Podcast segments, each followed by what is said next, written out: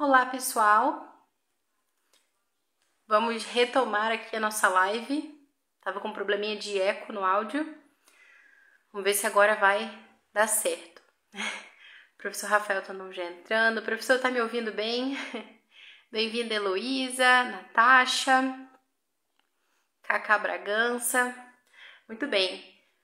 Pessoal, a gente está na Semana da Independência e mais do que simplesmente Semana da Independência, hoje é o Dia da Independência, então não poderíamos deixar de celebrar. E temos um grande convidado, Ana Lúcia está aqui já, Otávio. Gente, muito obrigada pela presença, é, disputando o horário nobre aqui do Instagram, humildemente. Sei que hoje esse é um hot topic, aí, né? Todo mundo tá falando, bastante gente de peso comentando a independência. E hoje a gente vai tratar sobre o papel da Igreja Católica na independência da nossa terra de Santa Cruz. Para isso a gente convidou o professor Rafael, que aceitou nosso convite para nossa grande alegria aqui da academia. Então eu já tenho aqui comigo o professor Opa. Deu algum erro aqui na solicitação. Rafael, envia de novo para mim aqui a solicitação, por favor o pessoal da família de tribo ali presente também. Acho que agora foi. Rafael, você me ouve bem? Tô, tô te ouvindo. Eu tô com fone também. Maravilha. Isso, agora com fone não vai dar problema no eco. Sim. Deixa eu ver. Professor Boa Rafael, noite, Bárbara. Que legal, deixa eu já aceitar Sim. a solicitação. Grande alegria. Então, hoje eu estou aqui com dois Rafaéis. professor Rafael é. Que é professor de História aqui na academia, e o professor Rafael Tonon. Muito bem. Professor, uma grande alegria. Muito bem, boa noite Boa noite, Rafael. Boa noite, Bárbara, todo mundo que está por aí. Boa noite, professor. É, também quero aqui já desejar uma boa noite a todos. E para mim é uma imensa honra, né, um, um privilégio estar falando hoje com o professor Rafael Tonon, que é um dos, dos, grandes historiadores assim que eu mais admiro hoje em dia posso dizer, sempre consulto ele, quando eu estou com uma dúvida, eu já vou lá, pergunto para o professor Rafael Tonon, porque ele sempre me esclarece, sempre prestativo, e uma grande honra mesmo estar tá aqui falando, né, é, pela academia sobre a igreja e a independência, né, ele é uma autoridade, assim, nesse assunto, eu acho que hoje é difícil ter alguém, né, um historiador que conheça tanto sobre esse ponto, é, com o professor Rafael Tonon. Muito obrigado, professor. Tudo bem, eu que agradeço, imagine só, né? Para mim é uma honra.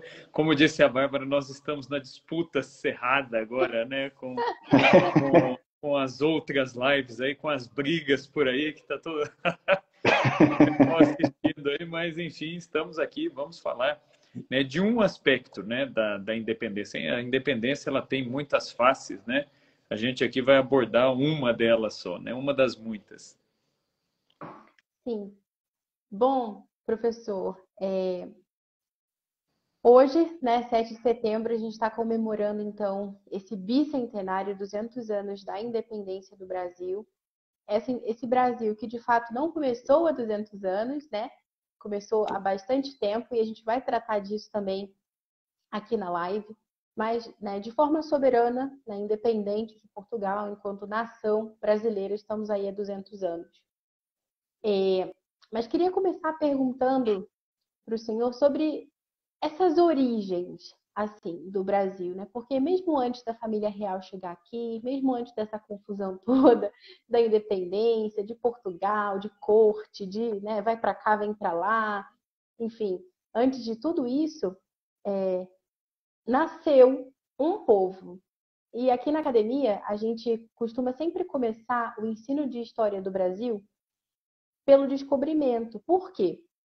Existem algumas. É, claro, aqui na academia, né, só para dar um pouquinho de contexto para o senhor também, é, nós trabalhamos com aulas online e damos aula, né, tem, temos alguns professores que dão aulas online e ao vivo, né, pelo Zoom, ali com interação, conversando com os alunos, para várias crianças. Então, a gente tem mais de 800 alunos já, não em história especificamente, mas contando todos os cursos né, que a gente oferece no Brasil e também outros países do mundo. Já são acho que 11 países ao todo, contando com o Brasil.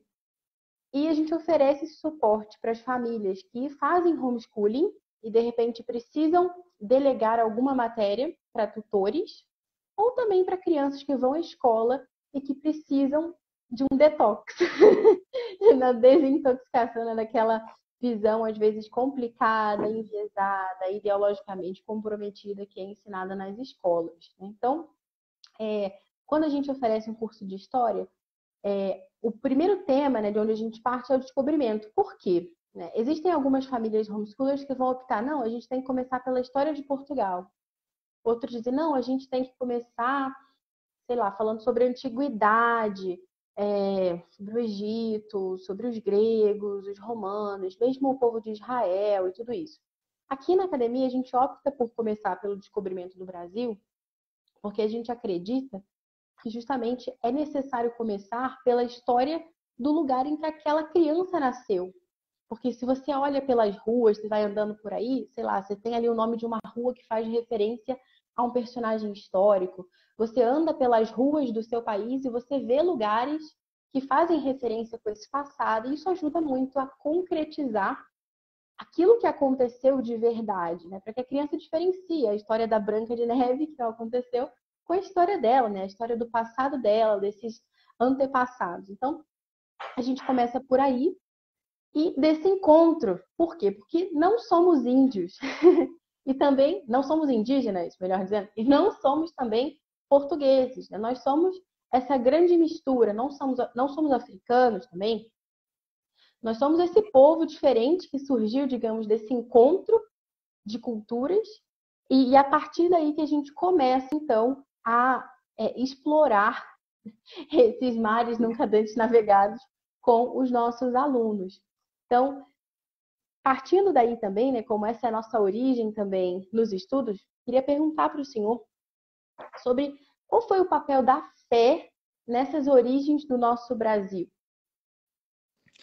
Pensando, né, até é, nesse aspecto, né, que eu concordo bastante, né, quando a gente fala da, da história do Brasil, a gente tem que começar pelo pelo descobrimento. É, quando nós estamos numa situação de escola, eu, eu ainda dou um passo atrás ainda, né? Só que, por exemplo, hoje em dia eu também às vezes dou aula online, então nem sempre é possível você fazer isso porque você não está no lugar onde o aluno está. Quando eu estou no lugar onde o aluno está, né, em sala de aula, por exemplo, com um aluno ali pessoalmente, o que, que eu costumo fazer? Eu volto antes ainda um pouquinho, eu falo da história local. Falo, olha, o que, que é, como que a nossa cidade surgiu, é, porque aí você situa mais é, proximamente ainda. Aí depois nós partimos para a história do Brasil, só que a história do Brasil em si, ela é um, um ótimo começo, por quê? Porque nós somos brasileiros, estamos no Brasil, e o que faz sentido para nós de maneira mais imediata é o que está aqui. É, e de fato, né, é, é, o que você falou, né? O Brasil ele nasce desse encontro é, de culturas. Muitos historiadores usam o termo choque, né? é, o choque de culturas. Né? Na faculdade eu ouvia muito isso, não, um choque de culturas. Mas, na verdade, quando a gente lê os documentos é, primários, é, a gente vai ver que, na realidade, o choque ele foi muito menor do que o encontro. Houveram choques, sim. Né? É, por exemplo, o diálogo que é registrado pelo Frei André de Tevet, o Frei André de Tevet, quando os franceses invadiram né, aqui é, o, o, que hoje é o Rio de Janeiro, né, a França Antártica, o Frei André de Tevé, que era um franciscano, ele registrou uma conversa entre um tupinambá e um francês. E ali dá para ver, é, quando a gente fala de choque, parece que é um embate, mas não necessariamente é um embate. Às vezes é uma, é, é uma dificuldade de encontrar as mesmas categorias para estabelecer um diálogo, porque os mundos são muito diferentes. E o que, que esse índio, né? Esse diálogo é muito interessante. Eu gosto muito de fazer meus alunos lerem esse diálogo, né? Porque eu falo para os alunos, olhem aí, né? O índio, ele não é uma pessoa boba, inocente, ele é muito esperto. Ele faz perguntas muito bem, bem feitas, muito bem pensadas. E o francês, ele também não é bobo, ele não está ali querendo tapear, enganar o índio, ele está tentando se explicar. Mas não há é quase que uma possibilidade de entendimento, porque os mundos são muito diferentes. Né? O índio ele pergunta, né, por exemplo, para o francês, ele fala: por que, que vocês estão levando tanta madeira assim? ele fala, não, nós estamos levando é, para comercializar, para fazer isso, isso, aquilo. Ele fala, mas vocês não têm madeira lá? Né? Vocês são tão pobres assim, né? Quer dizer, olha, olha o que o índio pensou. Nossa, né? Mas vocês carecem tanto assim? Ele fala, não, não. É, a gente tem, né? Mas a gente busca mais aqui. Aí ele vai fazendo perguntas tal, e o diálogo lá no final, quando fala do rei, não, isso aí é para o nosso rei, é para a economia do nosso país tal. E aí qual é a pergunta do índio? Muito interessante, né? Filosófica até a pergunta do índio. Ele vai dizer assim, mas o vosso monarca não morre? Ele diz sim, ele morre. Falou, então por que, que ele acumula tudo isso, né? Porque o índio, ele tem aquele modo de produção coletivista, ele está pensando naquilo que, que ele, ele tem que providenciar para aquele dia, ele não está preocupado se amanhã ele vai encontrar lá o peixe no, no rio, se amanhã ele vai encontrar lá a, perdiz para ele caçar e comer, se ele vai encontrar um javali para assar. Ele, ele não está preocupado com isso, ele está preocupado com o dia de hoje. Né? E se o que ele encontrou hoje é possível que ele se alimente, a família dele se alimente, está tá muito bom. E aí amanhã nós vemos. Então, quer dizer, as categorias eram, eram diferentes. Então, é nesse encontro, mais do que choque, é um encontro é, que nasce o Brasil. E a fé, ela tem um papel assim central nisso aí, né? Porque o que que acontece? Se a gente pegar a história de Portugal e o que motivou as navegações, por detrás de tudo isso está a fé. Está a fé. E, e nós não uhum. podemos é, negar isso, tá? Uma coisa que é muito importante aqui, né? E eu, eu sempre falo disso com muito cuidado pode parecer, quando a gente fala de história do Brasil, eu gosto muito de falar do, do termo raízes católicas do Brasil, mas pode soar como um pedantismo, como se nós estivéssemos querendo deixar de fora é, os que são evangélicos, protestantes, as religiões africanas, a religião indígena. Parece que é, a gente está dizendo, não, olha, o catolicismo, estamos excluindo todas as outras. Não é isso. Né? Isso que a gente tem que situar muito bem. Quando nós falamos de história, nós estamos estudando os rastros do homem no tempo. E os homens que construíram essa nação eram católicos. Então é necessário falar dessa raiz católica, é necessário falar desta fé é, como algo, como elemento fundador do Brasil. Seria o mesmo, por exemplo, é, se eu fosse analisar a história dos Estados Unidos. Se eu fosse analisar a história dos Estados Unidos, eu teria que mudar o prisma de visão. Lá eu não poderia falar de raízes católicas dos Estados Unidos. Por quê? Porque elas não existem. O catolicismo ele veio depois nos Estados Unidos, né? Aliás, até existiam católicos no território que era da Espanha e depois virou território americano. Então há uma influência, mas não é uma influência direta. Os colonizadores das três colônias, eles eram o que? Eles eram anglicanos, eles eram calvinistas. Então, se eu quero falar é da origem, da motivação da existência dos Estados Unidos, eu vou ter que falar de calvinismo e vou ter que falar de anglicanismo. Por quê? Porque é esta fé, é esta interpretação, é essa a ótica dos founding fathers, lá, né, os, os pais fundadores né, dos Estados Unidos. Eles eram protestantes. E além de serem protestantes, eles eram maçons. Muitos deles eram maçons. Então aí eu vou ter que falar da, da visão da maçonaria, o que, que é o liberalismo defendido pela maçonaria. Senão eu não entendo a nação né, que, que nasceu ali nos Estados Unidos. Né? A mesma coisa aqui no Brasil. Eu não posso jogar fora esse passado católico também. É, por uhum. exemplo, se um historiador ele é evangélico, ele é do candomblé, ele é espírita, se ele quiser, ah, não é minha religião, vou varrer isso aqui fora. Não, então você matou, você não vai conseguir entender o que é a história do Brasil, né? E onde que vai começar essa influência da fé? Começa lá atrás, na formação do reino de Portugal. O reino de Portugal ele foi um, um, um, dote de casamento que o Dom Henrique de Borgonha recebeu quando ele se casou com a Dona Teresa, é, que era a princesa de Castela. E aí, enfim, a partir desse casamento, né, ele herda esse, esse condado, que era o condado portucalense, Dom Afonso Henriques, que era o filho, uhum. vai proclamar a independência, vai lutar pela reconquista do território. Existiam cinco soberanos muçulmanos reinando né, governando territórios dentro do condado portucalense. Era um condado pequeno, né, o condado portucalense não era grande, não era extenso, era pequenininho. E ainda assim existiam cinco soberanos, mais o Dom Afonso Henriques, que queria independência do lugar. Aí o que, que ele vai fazer? Ele vai entrar é, em batalha né, para reconquistar o território, e aí vem a Batalha de Ourique, né, que ele vai lutar contra é, o, os espanhóis que queriam, né, o pessoal do Reino de Castela, do Reino de Leão, que ainda queria o território de, de, de, Portugal, não queria esse desligamento, e mais os muçulmanos que estavam dentro do território. Então, são inimigos é, internos e externos ali. E aí, Dom Afonso Henriques faz essa independência. Nessa independência, ocorre lá a visão de Cristo, né, na, na véspera da Batalha de Brique, né, dia 25 é, de julho de 1139, foi a batalha. Na véspera, dia 24, se dá a visão de Cristo. Os cronistas narram como uma visão, uma visão mesmo. Dizem que foi uma aparição e várias pessoas testemunharam e relataram desta maneira. Hoje em dia, devido a esse laicismo, até a essa certa descrença da coisa, então o pessoal fala: não, isso aí é a lenda, é um mito fundador de Portugal. Tá bom, então vamos supor que, que isso seja só uma história, seja um mito. Ainda que fosse um mito, por ser o mito que originou o povo português, ele tem que ser levado em consideração. Ele não pode ser jogado fora. Entendeu? Porque os mitos, as lendas, eles expressam uma espécie de imaginário coletivo. Então, ainda que fosse uma lenda, né? Mas não é isso que os cronistas falam. Eles falam numa visão mesmo, em que Dom Afonso Henriques ele vê Cristo crucificado, do lado de Cristo crucificado ele vê um anjo que se apresenta e diz: Eu sou o anjo da guarda de Portugal, né? E eu vim para auxiliá-los né, nessa batalha.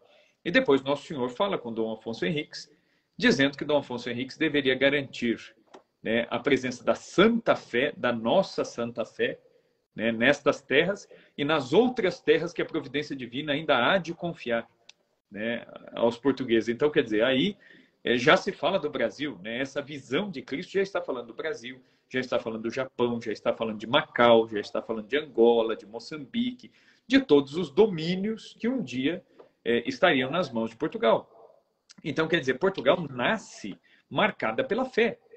Né? É, Dom Afonso Henriques ele escolhe o dia 25 de julho, por quê? Porque era o dia de São Tiago, né? São Tiago Maior, né? que, cuja basílica está em Compostela, ali na região da Galiza, né? divisa com, com, com Portugal. Então ele escolhe o dia de São Tiago, porque São Tiago era uma devoção muito associada à questão da guerra da luta, né, por conta de uma visão também que os espanhóis tiveram em campo de batalha, enquanto estavam lutando contra os mouros, os muçulmanos viram um cavaleiro misterioso no meio, que identificaram como São Tiago, que é a famosa devoção de Santiago Matamoros, né, que os espanhóis têm, mas hoje em dia, por conta do politicamente correto, eles escondem essa devoção. Na própria Basílica de Compostela tem lá um mouro caído no chão com Santiago com a espada levantada, agora eles colocam um monte de flor para cobrir o muçulmano que está no pé da, da estátua, para não ferir a sensibilidade aí dos islâmicos, né? Mas nenhum islâmico está pensando, por exemplo, lá na Nigéria, em não ferir a sensibilidade dos católicos, deixando de matá-los nas missas dominicais.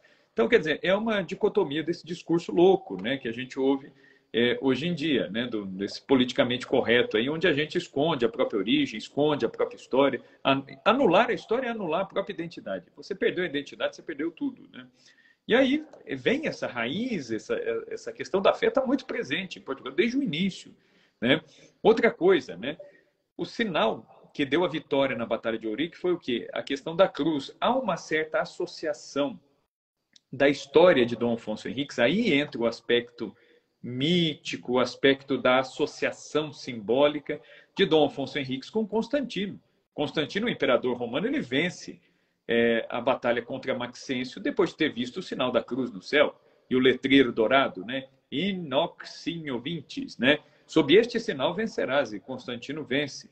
Dom Afonso Henriques, qual novo Constantino, vence a batalha contra os muçulmanos em território português e estabelece ali um reino. Então, é um reino cujo símbolo principal desde sempre foi a cruz. Então, a fé, a cruz, Cristo crucificado, essas ideias, essas devoções estão muito presentes desde o início. Né? Lembrando que Portugal, antes de ser Portugal, e antes mesmo de ser território né, é, da, da, dos reinos espanhóis, que eram quatro, né, Castela, Leão, Navarra e Aragão, antes de existir uhum. esses reinos, já havia um passado cristão, que era romano, da época dos romanos, quando os romanos fundaram Lisboa, né, quando os romanos criaram colônias é, nas Espanhas, né, ou na região da Hispânia, né, como os romanos chamavam, já existiam mártires cristãos no território português. Então, quer dizer, a fé cristã ela está presente lá. Um, já logo em seguida, um pouco depois de Cristo, isso já está lá. Então é uma coisa que está muito entranhada. Aí vem a Idade Média, isso aí se solidifica ainda mais. E aí, é, dando um salto aqui, em 1315 o Papa Clemente V ele suprime a Ordem dos Templários. O Papa ele é, é induzido a erro. O rei Felipe IV da França, querendo se apoderar do, das riquezas dos Templários, como era costume na época, quando a Igreja dissolvia uma, um mosteiro, uma congregação, uma ordem religiosa, geralmente o rei ou os, os duques, os nobres ali do local, é que acabavam se tornando os administradores destes bens em nome da igreja. Na prática, eles se tornavam donos daquilo que era propriedade da igreja. Na prática era isso. Filipe IV, né, o Filipe o Belo, é, pensa em fazer isso. Né? Ele fala, então, vamos promover essas denúncias. E ele promoveu uma série de denúncias, de calúnias absurdas em relação aos templários. E aí, o que, que vai acontecer? A Ordem dos Templários ela é dissolvida. Até 2007, muitos historiadores colocavam na conta da igreja na conta do Papa o fato de os líderes dos templários terem sido queimados vivos. No ano de 2007, uma historiadora italiana chamada Bárbara Frali, né, sua xará aí, né, ela encontrou no arquivo secreto do Vaticano, ela pediu permissão ao Papa Bento XVI para estudar a história dos templários e encontrou um manuscrito que ninguém tinha encontrado, era inédito, né? Nesses anos todos, que era um manuscrito de Chinon. Este manuscrito dizia o que? O contrário daquilo que a historiografia tradicional dizia a respeito dos templários, porque todo mundo dizia, o Papa Clemente V autorizou a morte dos templários, mandou queimar os líderes, e o manuscrito de Chinon diz que o Papa dissolveu a ordem, diz que aqueles membros dos templários que fossem padres deveriam procurar os seus bispos e servir nas dioceses, Aqueles que eram monges celibatários deveriam procurar outros mosteiros. Ou seja, não há ordem de matar ninguém. Esse documento é assinado por quatro cardeais, incluindo o secretário do Papa, na época. Então, essa história de que a igreja mandou matar, mandou queimar, é, é balela. Quem mandou matar e queimar foi o Felipe IV, o Felipe da França. Né? Ele manda é, instalar postes aí para todo lado e queima a liderança dos templários.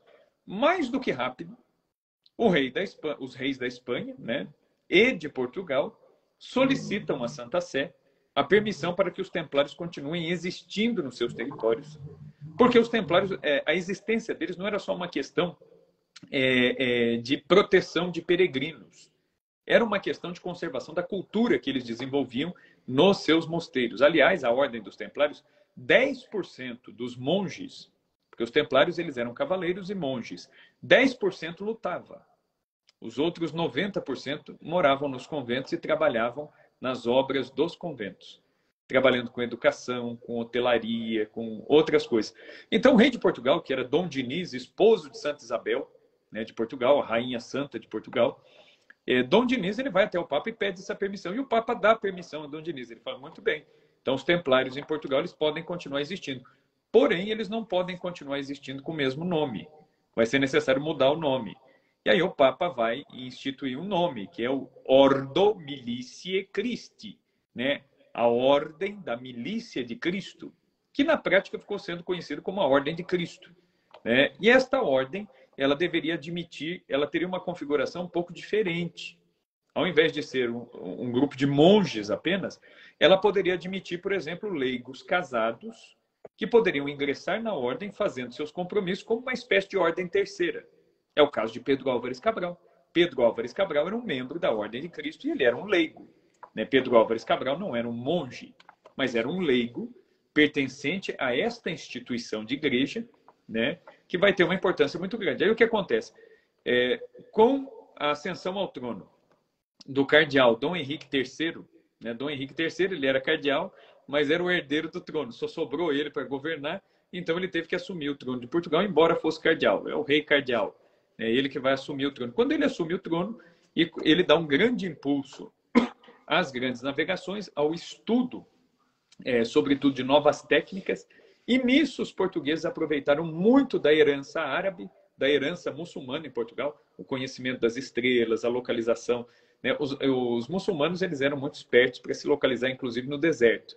Os portugueses usaram a mesma técnica para se localizar no mar. Se funciona no deserto, funciona no mar.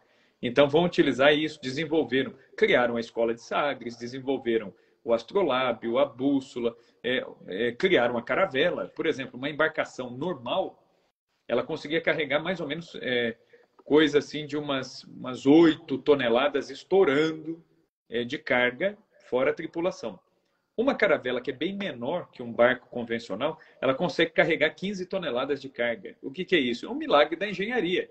Né? Então, usando a engenharia, o cálculo matemático, o aproveitamento de espaços, a caravela ela era muito mais rápida, ela se deslocava é, melhor e ela conseguia armazenar é, muito mais coisas. Então, quer dizer, a Escola de Sagres desenvolveu tudo isso. É, isso Professor? aqui. Pode falar, Rafa. Ia falar aí. Não, é, é, é pode é, terminar o raciocínio. Eu só queria perguntar se o, o infante Dom Henrique, né? Eu acho que ele era grão-mestre da Ordem de Cristo. Sim. O, o, filho de Dom João, do Dom João I de Avis. Isso. E ele foi o grande responsável pela, pelas, pelo esse pioneirismo nas navegações portuguesas, é, vai fundar ali a Escola de Sagres, né? E, é, é, tá correto, né? Ele era grão-mestre da Ordem de Cristo. É, Parece a, que ele a, trocou cartas até com o Papa. Isso. A Ordem de Cristo, ela, ela tinha um abade, né? No começo.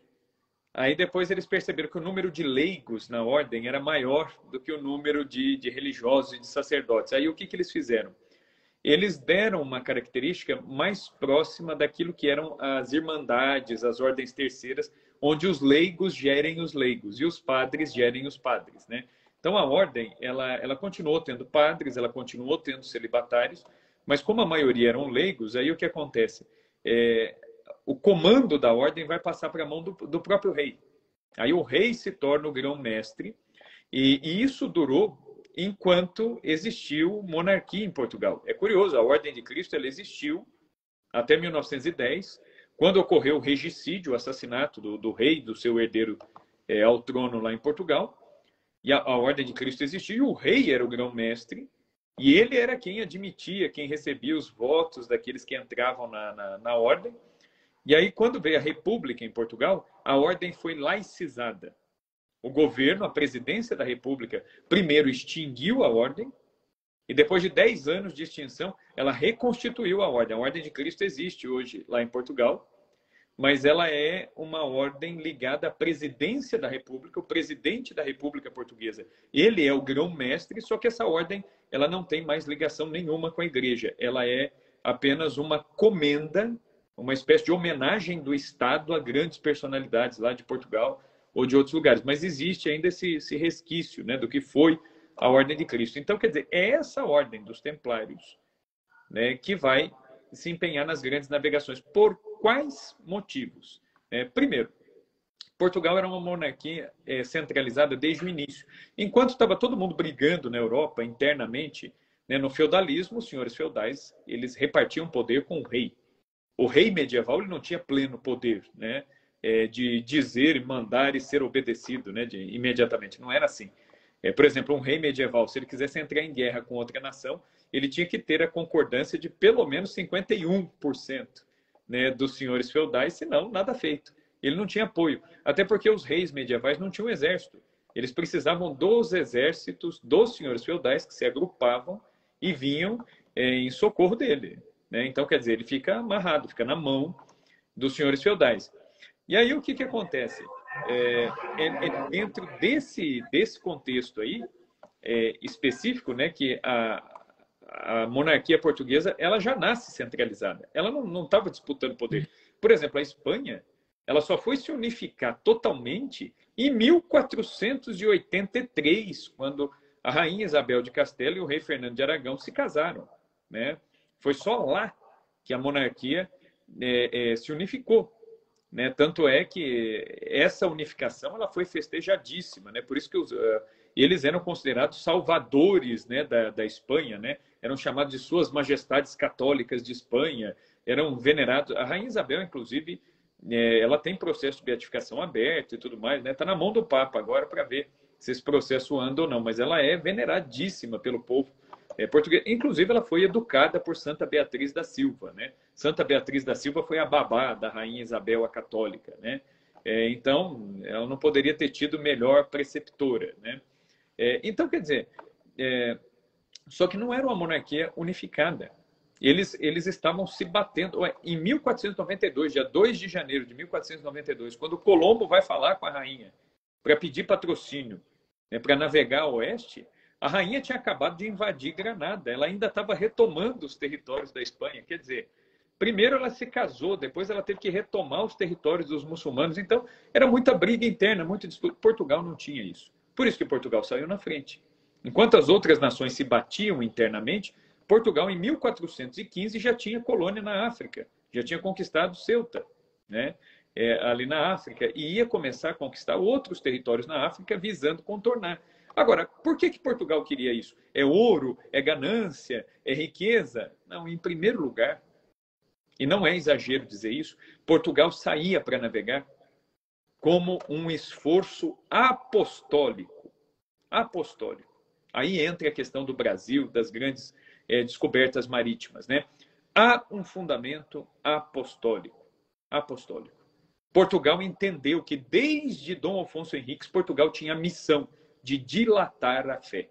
Na carta de Pero Vaz de Caminha, Pero Vaz de Caminha, ele martela nisso várias vezes, dizendo né, que nós temos a missão de dilatar a nossa santa fé. O Diário de Bordo de Cabral diz a mesma coisa, nós temos que dilatar a nossa santa fé. Eles falam de fazer comércio, eles falam de buscar matérias-primas, mas sempre em segundo lugar. O grande objetivo não era fazer comércio, era dilatar a fé. Assim como nas cruzadas, eles acabaram fazendo comércio, trazendo especiarias, trazendo produtos que eles não conheciam, eles faziam comércio, obviamente. E não há mal nenhum em, em fazer comércio. É, mas o objetivo primeiro é a dilatação da fé. E é assim que, que o Brasil vai nascer. Então, o Brasil nasce de um esforço apostólico de Portugal. Né? Portugal, os portugueses já sabiam que existia terra aqui, não sabiam exatamente como, não sabiam exatamente é, a extensão desta terra, e aí chegam aqui, tomam posse desse território e vão iniciar o processo da evangelização desse território. Né? E, e também do reconhecimento para ver o que, que era possível fazer aqui, como viver, o que extrair, o que, é, como beneficiar aqui, melhorar esse território. E a gente vê isso na carta de caminha. Né? A carta de caminha é muito interessante. É, eu faço os meus alunos lerem a carta de caminha. Quando eu vou dar a história do Brasil, eu falo: olha, antes de fazermos aqui qualquer comentário sobre a história do Brasil, vocês vão ler a certidão de nascimento né, da pessoa que né, eu brinco com eles, eu falo a pessoa que nós vamos estudar. Eu falei: esta pessoa somos todos nós. Né? Então, Vamos ler aqui. Quando eles leem, é interessante que eles. Eh, eu já tive alunos que vieram me perguntar, eles falam: Isso aqui é verdade mesmo? Eles acham que é ficção aquilo ali, porque eles estão tão acostumados a ouvir narrativas diferentes que eles acham que aquilo é mentira. Eles falam: Não, isso aqui é verdade mesmo. Eu falo: Lógico que é verdade, é a carta de caminha. É a carta de Pero Vaz de caminha. É, né? aqui, na, aqui na academia a gente leu o, com, com os meninos é, que já tem uma, uma idade adequada, né? A gente leu a carta inteira. É, estamos lendo aí com, com os meninos do ensino médio também. A gente está lendo a, a carta inteirinha. A gente lê assim, é, faz o método, né? Que, é o método de narração. A gente lê e os meninos narram Isso. foi lido. E é, é, impressionante, né? Porque eles, ele, lendo a carta de Pedro Vaz de Caminha com as crianças, elas começam a entender isso. O primeiro ato público foi a Santa Missa, né? Tá, é, é um dos centros da carta, é isso, e, e é o centro da carta e também o, o desenlace final. Então, é, é, é, explícito isso, né, que é realmente um, um, eles estavam lá, eles levaram sacerdotes, né, é, um a aluno toda ela é permeada de religião da fé de cima e embaixo. Né? Primeiro a carta começa fazendo uma referência a Deus que permitiu que eles chegassem a, a este lugar. Então, a providência divina, como quem rege e governa a história, é muito interessante a, a visão que eles têm, que é a visão correta, é a visão de Santo Agostinho. Santo Agostinho diz: quando nós olhamos para a história, nós não podemos olhar para a história como uma sucessão de eventos é, provocados pelo homem, mas nós temos que ver uma sucessão de eventos provocados pelo homem, mas pela permissão de Deus. Há um desígnio providencial, né? sempre visando o bem, mesmo quando ocorre o mal. Né? Deus sempre visa o bem. Então, quer dizer, ele, ele, a carta de caminho tem essa visão. Depois ele faz uma referência muito interessante, né? Ele fala assim, quando ele fala dos índios, né? Ele fala para o rei de Portugal: se Sua Majestade quer fazer algo de bom a essa gente, faça vir muitos padres. para que batizem é, essa gente que se mostrou muito aberta à nossa fé. Então, quer dizer, ele, eles notaram, aqueles portugueses notaram, há uma boa vontade. E a carta de caminho é muito clara, ela mostra que não há imposição religiosa em momento algum. Isso desmonta já esse mito de que os portugueses já chegaram matando, já chegaram impondo. Então, eu não estou dizendo, né? Não estou dizendo que todos os portugueses em sua totalidade foram santos, foram bons, foram virtuosos. Não. Como eu sempre digo para os meus alunos o seguinte: eu falo, quando a gente vai falar da história do Brasil, do mundo, da igreja, de, em qualquer nível, você tem que pensar na história como na história da sua família. Na história da sua família, existem eventos que te dão orgulho, e aí você quer contar para todo mundo porque te dá orgulho, mas existem eventos mais obscuros, eventos que te dão vergonha, eventos que te é, trazem uma certa tristeza, só que faz parte da sua história. É a sua história. Não dá para jogar fora.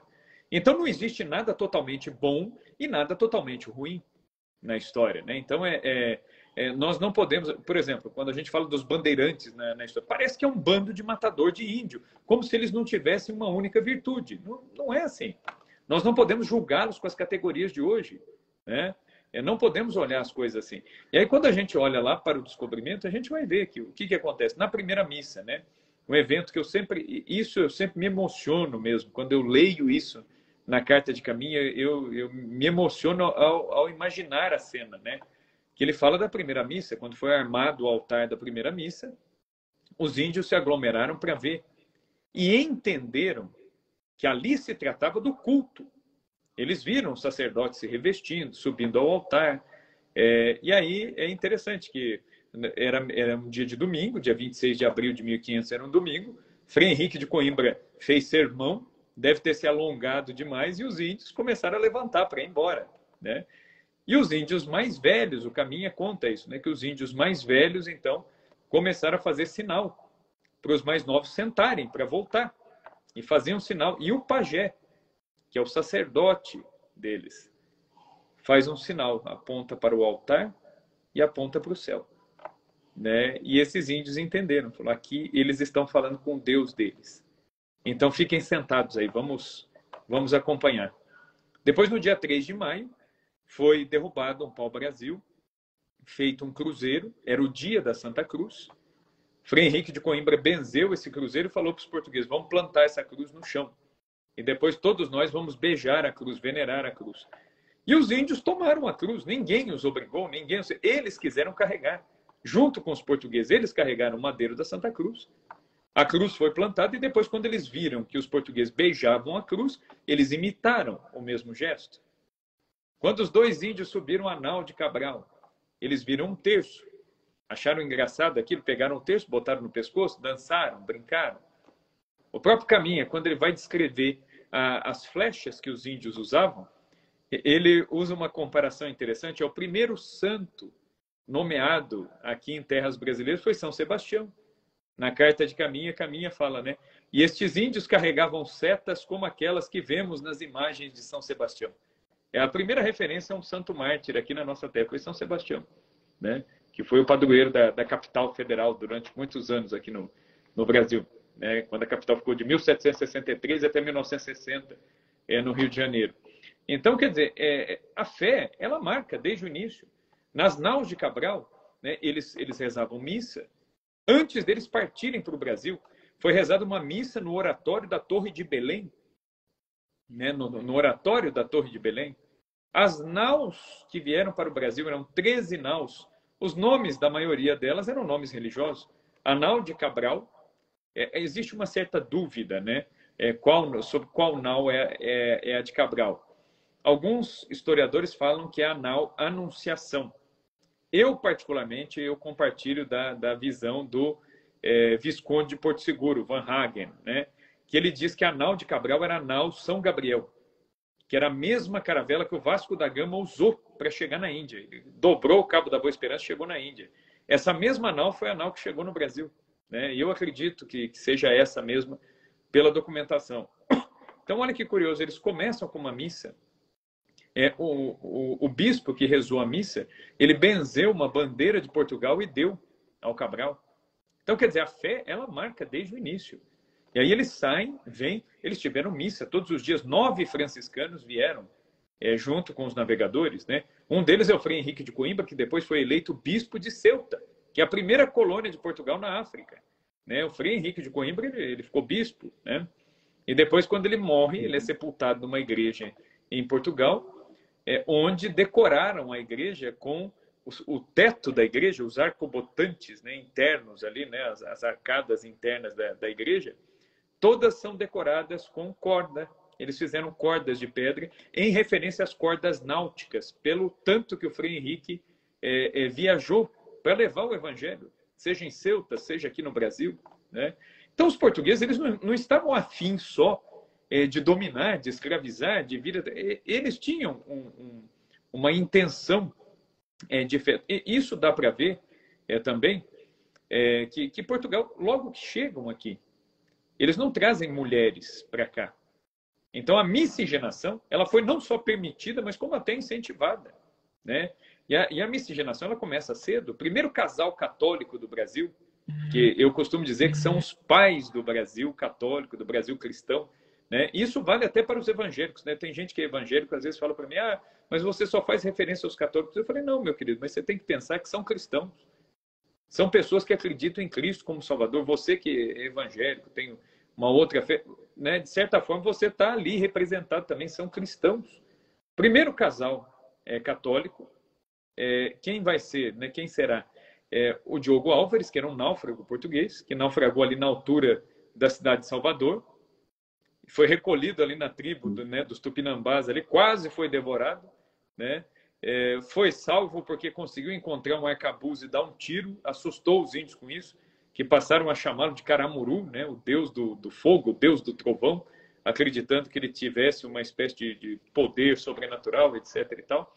e o Diogo Álvares ele fez uma promessa a Santana, a mãe de Nossa Senhora, ele vendo que ele seria devorado, ele fez uma promessa a Santana é, para que o socorresse, né? E aí ele achou esse arcabouço, conseguiu dar um tiro, não foi devorado pelos índios. Acabou se casando com uma das, das filhas do chefe da tribo, que é a Índia Paraguaçu.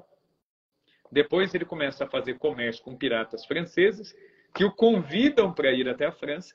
Ele leva a esposa, que era índia, ele se casou com uma índia, leva esta índia né, eh, para a Europa, e lá na Europa na capela do palácio da rainha Catarina de Médici, na corte da rainha da França. Essa Índia é batizada tendo a rainha da França como sua madrinha. E aí ela toma o nome de Catarina. Aí é a Catarina Paraguaçu, é a mãe dos brasileiros, né? Então, a partir do, desse casal, nasce o, o primeiro é, o, o, o, primeiro grupo de, de mestiços, né? Gerados aqui na nossa terra, são os filhos de Diogo Álvares e Catarina Paraguaçu. Logo em seguida, aqui no Sudeste, o João Ramalho, né, na, na, vila de Santo André da Borda do Campo, né, que é a cidade de Santo André, do lado de São Paulo. Ele vai se casar com quem? Com a Bartira, que é filha de quem? Do Tibiriçá, que foi o índio que possibilitou a entrada dos jesuítas no Planalto de Piratininga. O Tibiriçá, ele se converte ao cristianismo como? Ouvindo falar do mistério da encarnação. O Tibiriçá, quando ele, eh, os jesuítas explicaram né, que Deus se fez homem, ele disse assim: Nossa, isso é, é, eu nunca tinha imaginado, né? eu nunca tinha conseguido sequer imaginar isso. Porque nas nossas histórias, os guerreiros podem se tornar deuses, mas Deus se tornar homem, isso a gente nunca ouviu. É, e é curioso que o Tibiriçá ele foi tão devoto do mistério da encarnação que ele vai morrer em 1561 no Natal, no dia 25 de dezembro é o dia que o Tibiriçá morre. Né? É, então, quer dizer, o Brasil ele nasce é, marcado pela fé. Né? Marcado. A fé ela não abandona o povo brasileiro desde sempre. E depois, conforme os outros povos vão chegando aqui, vai havendo uma mistura de elementos de, de, de várias religiões, né? É, mas o nosso povo sempre foi um povo é, muito ligado a isso, né? Um povo de fé. Professor, Professor agora... Opa. Quando o senhor falava, eu estava lembrando de um, de um diálogo que eu li. Tem um livro bem pequenininho, chama 500 anos de reflexões sobre evangelização, que saiu pela editora Quadrante, é do Evandro Faustino, Isso, que é professor Faustino. de história também. E enquanto você estava falando, né, eu estava lembrando de um diálogo que tem aqui que eu acho bem engraçado. Vou pedir licença para ler, porque eu acho legal para o pessoal escutar para poder se situar também no contexto, né, de entender como esse argumento, né, de que simplesmente eram motivos econômicos, o pessoal estava atrás de ouro e tal, como se isso fosse a razão fundamental das navegações. Então diz assim: Ora, os argumentos de ordem econômica nem de longe são suficientes para explicar as navegações portuguesas e espanholas. Sabemos que Portugal preparou seu empreendimento durante quase um século de trabalhos, pesquisas e estudos, como o professor falava. A escola de Sagres e o Infante Dom Henrique são referenciais que povoam nossa cultura histórica desde os primeiros anos escolares. Será que os meros interesses comerciais conseguem explicar todo esse século de investimentos e de pesquisa? Para compreender todo o absurdo do raciocínio economicista, imaginemos uma conversa que se passasse numa praça de Lisboa em meados do século XIV entre um rico burguês que pensasse apenas ou principalmente no lucro e um hipotético analista de mercado, entre aspas que procurasse convencê-lo a investir nas navegações em busca das riquezas do Oriente. O diálogo poderia ser mais ou menos o seguinte: ao analista. Estou lhe dizendo, amigo, as especiarias do Oriente são um negócio do futuro. Compramos por uma ninharia e vendemos pelo preço que quisermos. Aí o burguês. Mas onde estão essas especiarias que vamos comprar? Aí o analista. No Oriente, é claro. E o burguês. E onde fica esse Oriente? Ainda não sabemos ao certo, mas vamos procurá-la. É por isso que estamos precisando de dinheiro para fabricar navios. Mas vocês já sabem pelo menos qual é o caminho? Tem mapas precisos? E esse é outro problema. Ainda precisamos desenhar esses mapas aos poucos. E alguém sabe construir navios que aguentem navegar o oceano? Não, ninguém. Nós vamos ter que estudar isso antes. E os marinheiros que serão necessários estão treinados? Ainda não, mas montaremos um centro de treinamento. E quanto tempo precisaria esperar para ter o meu dinheiro de volta? É, no mínimo uns 50 anos, se tudo der certo. Mas pelo menos o lucro é garantido? Ih, eu não lhe garanto nada. Então, é engraçado, assim, né? Parece uma piada, mas é, essas dificuldades eram bastante reais, né? Porque antes de todo esse. Foi um século, né? Como o senhor estava falando da escola de Sagres, o pessoal se preparando para desbravar tudo aquilo que, nossa, assim, era, era uma, é um empreendimento muito grande e se você pensa, por exemplo, né, isso se, se para um burguês é, já um investimento não é tão interessante, você imagine para um missionário, para um jesuíta que fez voto de pobreza. E nem o lucro ele ia ganhar nada, porque o dinheiro não ia ganhar. Então ele ia realmente arriscar a vida dele, se colocar ali em alto mar. Para quê? no fundo, né? Para salvar almas, né? Que era a missão dele, correndo risco de se afogar no meio da confusão, das tempestades, da intempérie, porque a cara não era fácil a vida de caravela também, né? era bem difícil ali. O risco também de ser assaltado por um navio de piratas, como a gente teve, né, os protomártires brasileiros, inclusive um dos primos de Santa Teresa de Ávila, né, estava vindo para cá e o navio dele foi assaltado por piratas que eram calvinistas. viram que era o pessoal era católico, já saiu matando todo mundo e pronto, nem chegou aqui ainda. E Santa Teresa soube disso num sonho. É, então é, é, curioso assim da gente pensar. E o pior, se conseguisse chegar aqui ainda, ainda poderia ser morto pelos índios, poderia ser, enfim, mil coisas que poderiam acontecer ali. Então, realmente, se for por questões de dinheiro, seria melhor ficar lá, porque não, não valia a pena, não. É, se, se você tem esse, esse aspecto transcendente, quer dizer, do fazer por Deus. E se tudo der errado, eu sei que pelo menos a recompensa na outra vida eu vou ter. Se eu não tenho essa perspectiva de transcendente, eu fico onde eu estou. Né? Eu fico quietinho onde eu estou, no meu conforto aqui, no meu ambiente controlado, onde eu sei aquilo que eu dou conta de fazer. Então, quer dizer, não faz sentido nenhum. É, a, a, a conta não, não, não fecha, entendeu? E nós não temos o costume é, de fazer história comparada. Né? Eu, eu, insisto muito nisso, eu bato muito nisso, né? nessa questão da história comparada. Você tem que pegar a mentalidade não só de um povo, mas de vários povos no mundo, na mesma época. É, e aí você vai ver, por exemplo, que os ingleses que fizeram a reforma protestante lá com, com Henrique VIII, eles não estavam preocupados em, em colonizar, em navegar, eles, eles vão ter essa preocupação bem depois. Por quê? Porque esse aspecto transcendente, com o racha da cristandade, ele não ocupava é, pelo menos num primeiro momento, é, não ocupava os interesses deles.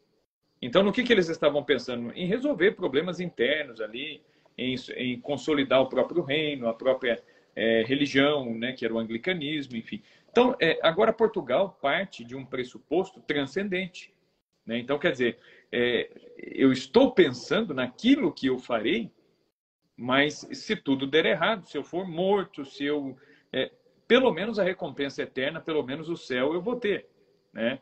É, e, e, outra coisa, ninguém sai de casa, né, deixa a família, deixa tudo lá atrás, é por nada. Né? O padre, padre Anchieta, ele veio com 19 anos aqui para o Brasil.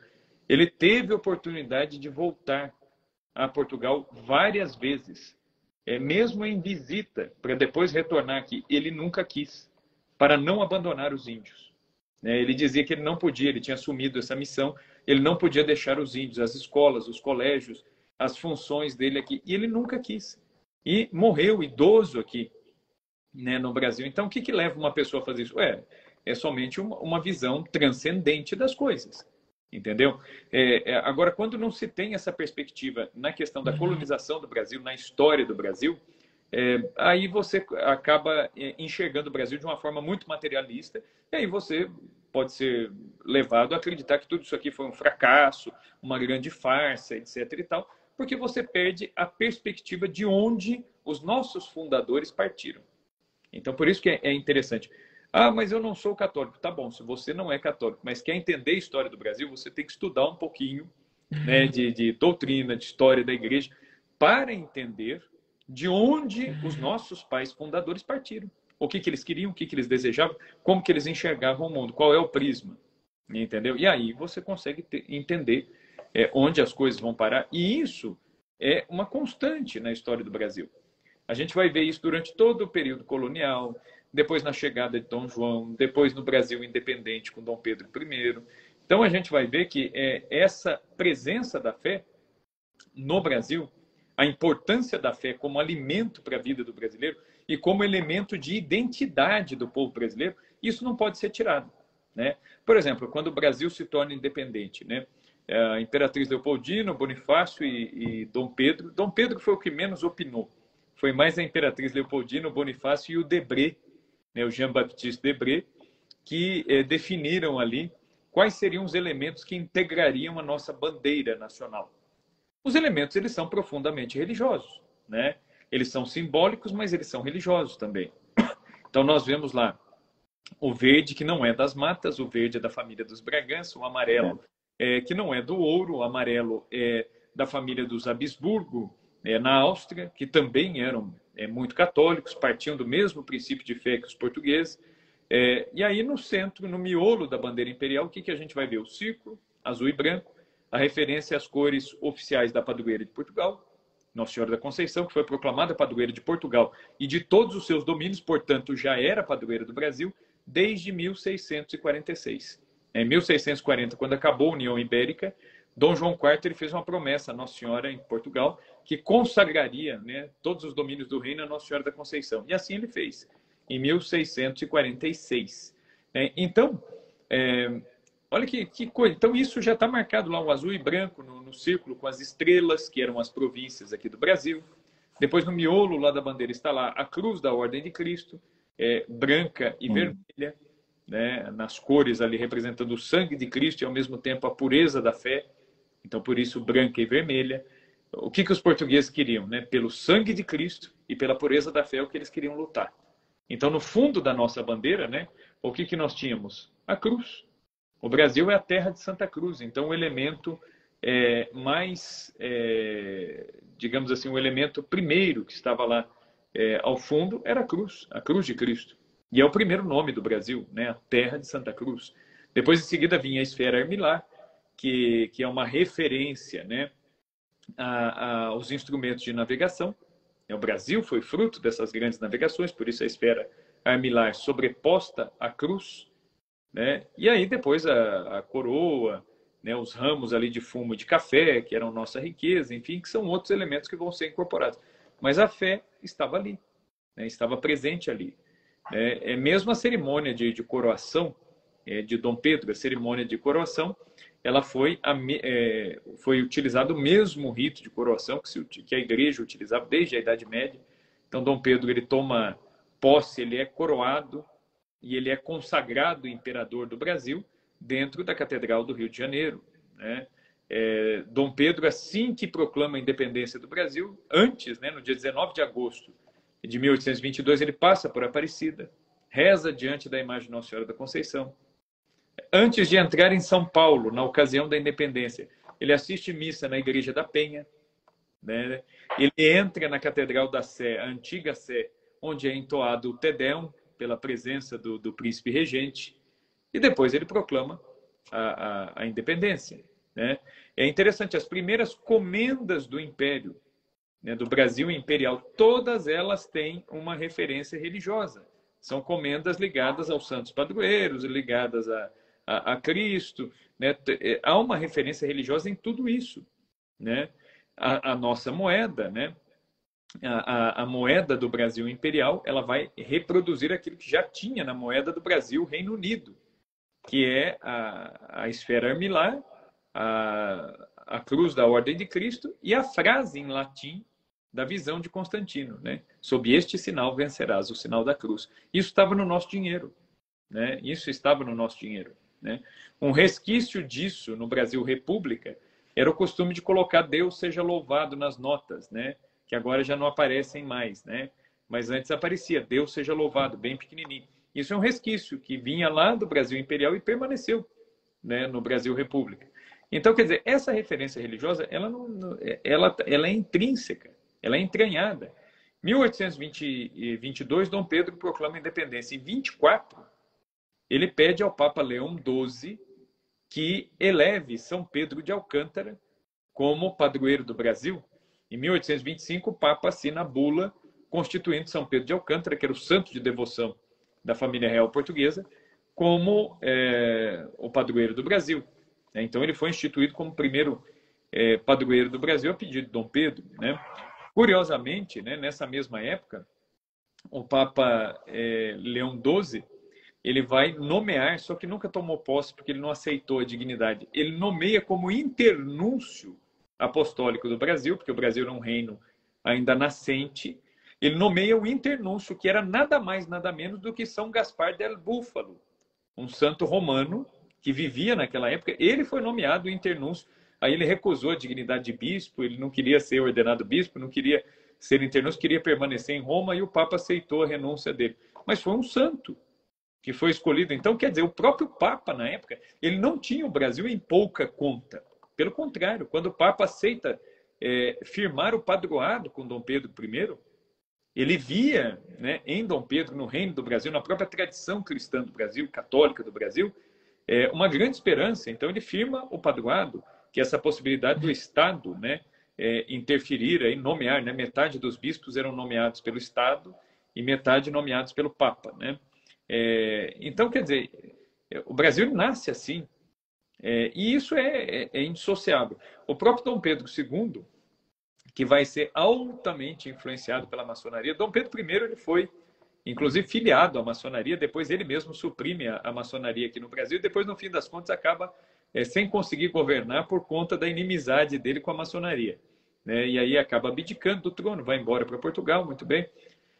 Dom Pedro II foi muito mais influenciado pela maçonaria, permaneceu católico, foi educado como católico, tal, mas teve uma visão um pouco liberal, muito anticlerical, é, impediu, fechou os noviciados aqui no Brasil. No, só que é, teve uma filha, ele casou-se com a imperatriz Teresa Cristina, que era italiana, napolitana, catolicíssima.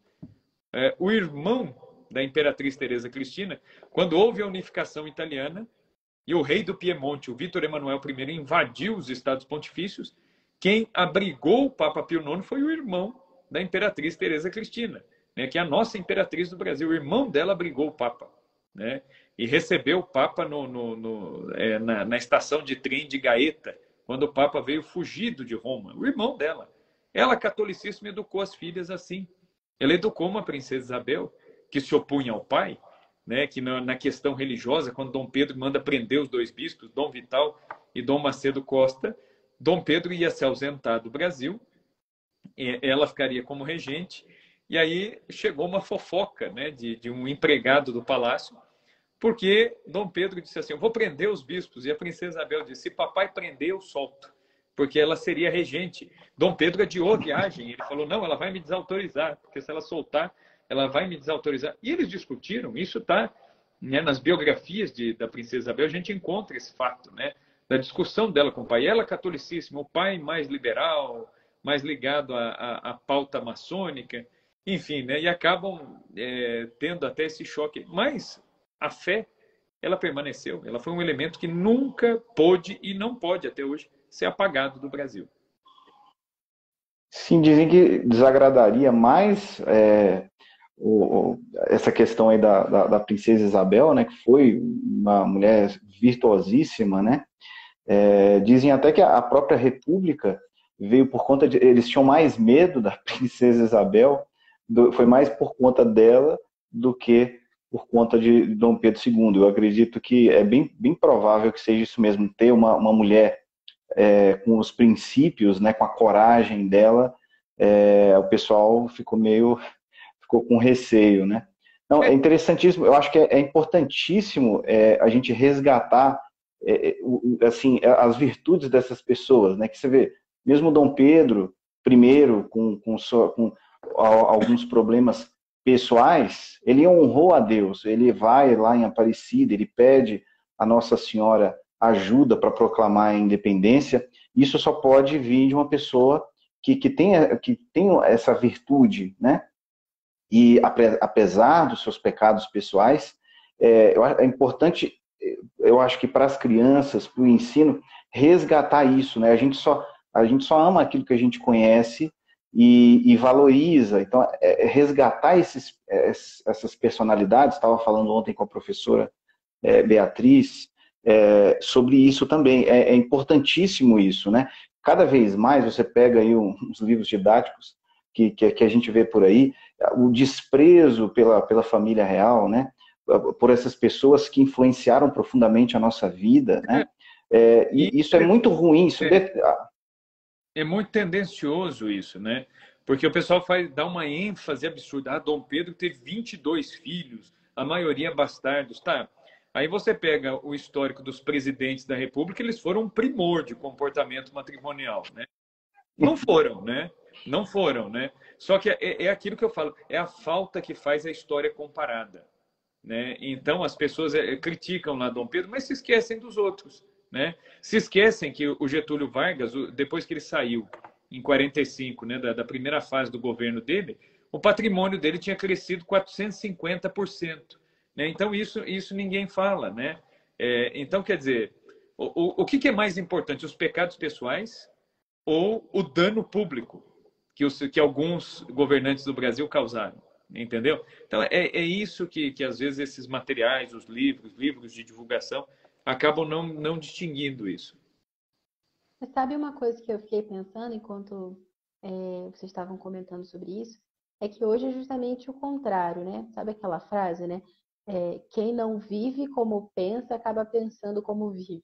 E é engraçado, né? No sentido de que hoje em dia as pessoas continuam tendo os seus pecados pessoais, a sua vida é complicada e tal, só que agora eles dizem não, que não é errado, no fundo, né, para justificar as suas próprias atitudes. Não, não é pecado. E pecado, o que, que é isso?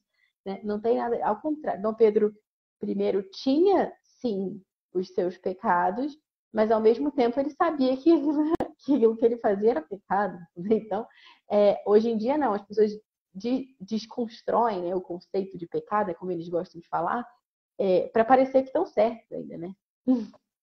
É, Mas, olha, é uma explicação, né? Sim. Agora deixa eu fazer uma pergunta, já que a gente deu esse salto já, né, para entrar propriamente na, na independência, professor Rafael Tonon, sobre a religiosidade da família real, né? Porque a gente vê que na origem do Brasil isso estava bastante presente, essa coisa da fé como impulso missionário de vir aqui, de colocar a cruz e, enfim, é, ter isso como algo de muito próprio, né? Como uma vocação realmente. Isso ainda estava presente é, na época da família real. É, eles realmente eram católicos, eles tinham uma fé profunda, O que o senhor pode contar para a gente sobre isso? Bom, Dom João, né, naquilo que dependesse dele, ele gostaria de ter sido monge. Né? Dom João ele deixa isso escrito, inclusive na, né, nos escritos pessoais dele, mas ele foi obrigado ali pelas circunstâncias a é, assumir o trono, a responsabilidade sobre o trono de Portugal. Né? O irmão dele, ele tinha um irmão anterior a ele que deveria ser né, o herdeiro é, natural que morreu. Então o trono cai no colo dele, né? É, nessa altura, a rainha Dona Maria I, chamada é, de Dona Maria Louca, todo mundo só se lembra dela quando ela teve a demência senil e as pessoas se esquecem de tudo que ela fez antes, né? Em Portugal, Dona Maria I ela é conhecida como Dona Maria Pia, a piedosa. Era uma mulher de uma oração muito intensa, né? De uma devoção imensa. Ela foi a grande divulgadora da devoção ao Sagrado Coração de Jesus em Portugal por exemplo. Né? É, outro dado muito curioso: muitas igrejas de Minas Gerais, igrejas barrocas, que têm a imagem do Sagrado Coração de Jesus, foram presentes, que a rainha mandava vir de Portugal para a colônia, para que o Sagrado Coração de Jesus fosse honrado também aqui. Ela era uma pessoa muito devota né, das visões de Santa Margarida Maria Lacoque, e ela se impressionava muito né, com a mensagem da devoção, né, que é a questão de que Cristo se queixa, né, de que o coração que tanto amou aos homens não recebia senão friezas e ingratidões. Então, ela, como rainha, ela queria fazer o coração de Jesus ser amado e honrado no seu reino. E ela lutou muito para isso. E ela foi uma mulher extremamente justa, foi uma mulher é, enérgica, né? então não manipulável, muito diferente. Né? O pessoal fica falando de empoderamento feminino, né? Se quiser ver o empoderamento feminino de verdade, tem que estudar o reinado de Dona Maria. Como que uma mulher soube é, comportar-se no poder e, e, conseguiu manter as rédeas do reino ali, é, inclusive com uma maestria é, assim, superior a alguns de seus parentes, né? Seus antecessores homens, né? Ela deixou muito o rei de Portugal no chinelo com a administração, é a questão das finanças públicas, só que depois, num dado momento da vida, ela foi perdendo a sanidade. E é isso que é lembrado, é só essa fase final dela que é, que é lembrada. Então, foi uma mulher que fomentou muito a vida religiosa. Dom João era um sujeito muito tímido, né, muito quieto, odiava assim, é, falar em público, estar muito exposto em público. Ele não gostava muito desse tipo de, de, de coisa, gostava de rezar muito. Tanto é que no Palácio de Mafra, que, é, que era a residência dele, quando ele assume como regente, é, o quarto de Dom João ficava na mesma ala que tinha acesso ao coro da capela, né, da capela real, para que Dom João pudesse rezar. Né? Então, Dom João visitava o Santíssimo todos os dias, né, um bom tempo do seu dia. É, a gente tem aquela imagem muito caricata, né? Ontem até no, no Conversa Paralela aí eu estava falando lá na, na, Brasil Paralelo justamente disso. Né? Eles falam muito de Dom João com a coxa de frango no bolso da casaca, é, é o rei gordo, bonachão, bobo, é, que era feito de trouxa por todo mundo. E é uma visão é, extremamente pejorativa, ruim. Dom João, ele era um sujeito muito prudente até, era um sujeito que ele procurava sempre o melhor. Ele tinha é, um, um problema, até um escrúpulo muito grande em relação às decisões que ele tinha que tomar como monarca é, ele, né, o, o, próprio padre, que era o confessor dele, né, vai narrar isso aí. Os livros, as biografias de Dom João VI falam muito disso, que os próprios confessores, depois que ele morreu, falavam disso. O próprio elogio fúnebre, né, no sepultamento de Dom João, o confessor dele vai lembrar disso, né, é do escrúpulo que ele tinha ao vetar ou assinar uma lei, pensando no dano que isso poderia causar aos seus súditos. É, e ele dizia, né, ele dizia, o povo aqui em Portugal, eles são meus súditos. Mas eu né, sou súdito de outro rei maior que eu, a quem eu devo prestar contas por ter governado este povo. Então, Dom João ele tinha um escrúpulo é muito grande, é, um medo até de, de agir mal, de fazer uma. Então, isso é uma consciência gerada pela fé, né, é, que é muito profunda. Então, tanto é que ele, chegando ao Rio de Janeiro, quando ele vem né, na fuga da família real, ele era muito religioso, diferente da Carlota Joaquina. A Carlota Joaquina, embora fosse espanhola, filha do rei Carlos III, que era uma corte muito católica, A Carlota Joaquina ela foi a filha que é, saiu fora da curva ali um pouco, né? Ela era muito dada às festas, às futilidades, é, às fofocas. Inclusive conspirou contra o próprio marido, contra Dom João. Ela conspirou pelo menos três vezes contra Dom João VI. Dom João VI não morava, não residia na mesma casa que ela, né? Por conta do gênio da, da, da esposa, assim. É, a convivência entre os dois era muito difícil. Então Dom João preferia ficar é, um pouco fora ali, então ela morava num palácio, ele em outro. E, e, a Carlota Joaquina já não tem assim uma ligação tão grande assim com a fé. Era católica, ia às missas, comparecia às festas religiosas, mas a, a fé não entrava tão profundamente na sua, nas suas atitudes como em Dom João. Em Dom João a gente vê isso. Dom João, quando ele chega no Rio, ele providencia um professor para Dom Pedro, que é o Frei Sampaio, que vai ser o grande conselheiro, o grande amigo de Dom Pedro, né? É, é por isso que, por exemplo, no Museu do Ipiranga, em São Paulo, né, hoje eu estive lá na reabertura do museu, eles fizeram uma, uma reabertura é um pouco restrita, né? Fiquei feliz de ver que as pinturas lá dos heróis da independência foram restauradas. Quando a gente entra no saguão principal, a gente vê a estátua de Dom Pedro e logo acima da cabeça de Dom Pedro, nós vemos lá o Frei Sampaio. Tem a pintura do Frei Sampaio, que foi o tutor o educador né, de Dom Pedro, e depois foi o grande conselheiro que incentivou a independência do Brasil. É, foi numa sala do convento de Santo Antônio, ali no Rio de Janeiro, né, tem a igreja, o convento de Santo Antônio, a igreja de São Francisco da Penitência. É, foi numa sala ali do convento que Dom Pedro conversou com Frei Sampaio e ele incentivou, ele disse, não faça a independência, faça você. Né, não espere, é necessário fazer a independência. Então, houve uma influência da igreja, não só sobre a família real português, mas sobre o príncipe. Né? Dom Pedro, embora tivesse os vícios, os defeitos dele, ele tomava conselho com quem? Com os padres. Na hora que o negócio apertava, ele, ele corria é, é, a quem? Né? Ele recorria a quem? Ao Frei Sampaio. Quando Dom João volta para Portugal, em 1821, é, o Frei Sampaio ele continua, como ele foi o professor, ele foi o tutor de Dom Pedro, Dom Pedro via nele a, a figura de um verdadeiro pai, a quem ele sabia que podia recorrer e falar abertamente, né? Frei Sampaio conhecia ele desde menino e vai dizer para ele: faça a independência você. Depois, quando Dom Pedro vai subindo, então, para São Paulo, tentando apaziguar uma revolta, quem que o acompanha?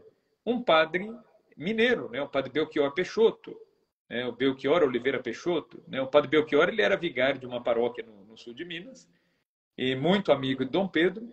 E Dom Pedro o convida, falando né, que o senhor suba comigo, então, com a comitiva. Por quê? Para que levar um padre com a comitiva? Para que reze missa no meio do caminho. Porque eles não fiquem sem missa. Dom Pedro participava da missa, não comungava sempre. Né? Ele era ciente dos seus pecados e dos seus erros. Mas ele assistia sempre à missa. Né? Ele estava sempre na companhia dos padres. Tanto é que quando chegam os comissários, né? o Paulo Bregaro, que é o patrono dos Correios aqui no Brasil, inclusive, né? ele vem trazendo as correspondências do José Bonifácio, das Cortes de Lisboa e as cartas da Imperatriz Leopoldina, é, Dom Pedro, tomado ali de uma certa ira, ele pede para quem? Para o padre Belchior ler as cartas em voz alta. Então, quem acompanhou a independência? Um sacerdote. Né? Estava ali. E esse é um fato pouquíssimo comentado. Né? Pouquíssimo comentado. E aí o padre Belchior, ele, ele mesmo narra. Eu vou tomar aqui a liberdade rapidamente aqui é, de ler aqui a descrição do padre Belchior Pinheiro. E, ele mesmo conta, é fonte primária aqui. Ó, né? É, isso aqui que eu estou citando, depois, quem quiser, vocês podem entrar no site da Assembleia Legislativa do Estado de São Paulo. Existem vários artigos sobre a independência do Brasil, muito bons, inclusive essas cartas originais. É de lá que eu estou lendo, aqui, essa carta do Padre Belchior. Aí o Padre Belchior diz: foi nessa altura, às quatro da tarde, né, do dia 7 de setembro de 1822, ele vai dizer: foi nessa altura, num lugar denominado Moinhos, que dois correios da corte se aproximaram assodadamente. Entregaram importantes papéis ao príncipe. O príncipe me mandou ler alto as cartas trazidas por Paulo Bregaro e Antônio Cordeiro. Eram elas uma instrução das cortes, uma carta de Dom João, chegada de Portugal, outra da princesa, outra de José Bonifácio e outra de Chamberlain, né, que era o embaixador da Inglaterra. Dom Pedro, tremendo de raiva, bem típico dele, né? Ele era muito colérico, né? explosivo. Dom Pedro, tremendo de raiva, arrancou de minhas mãos os papéis e, amarrotando-os, pisou-os, deixou-os na relva. Nesse momento ele não estava sobre o cavalo. Eu recolhi os papéis e os guardei, né? O padre que recolhe esses documentos, né? Depois ele virou-se para mim e disse: "E agora, Padre Belchior?", né? Então ele pergunta para o padre, ele fala diante de tudo isso, e agora, né? Ele toma conselho com o sacerdote. E o padre vai dizer: "E eu respondi prontamente: Se Vossa Alteza não se faz rei do Brasil, será prisioneiro das cortes, e talvez seja deserdado por elas. Não há outro caminho, senão a independência e a separação. Essa, esse é o conselho do padre. Aí vem a continuação da narrativa do padre. Dom Pedro caminhou alguns passos silenciosamente, acompanhado por mim, pelo Cordeiro, o Bregaro, o Carlota e alguns outros, e em direção aos animais que se achavam na beira do caminho. Ali ele parou, de repente, ele estacou e, já no meio da estrada, ele me disse: Padre Belchior, eles o querem e terão a sua conta. As cortes me perseguem, chamam-me como chamam-me com desprezo de rapazinho e de brasileiro. Pois verão agora o quanto vale o rapazinho. De hoje em diante, estão quebradas as nossas relações. Nada mais quero com o governo português. E proclamo o Brasil para sempre separado de Portugal. E aí o padre continua a narrativa, né? dizendo que Dom Pedro manda chamar o ajudante de ordens, avisa é, os dragões da guarda, os dragões chegam, e aí é quando ele vai fazer o juramento, né? Pelo meu Deus, pela minha honra, né? Pelo meu sangue, eu juro promover a independência do Brasil. De agora em diante, a nossa divisa será independência ou morte. E aí foi feita a independência ali nas margens plácidas do Ipiranga. Quem é o testemunho direto disso, a fonte primária é um padre. É, isso para mostrar o quanto que a fé né, está é, unida aos destinos do Brasil. Né? Dom Pedro ele se aconselha, ele pergunta, e agora, padre? E o padre Belchior ele aconselha, como o Frei Sampaio havia aconselhado, que o senhor se faça rei, então. Não há o que fazer.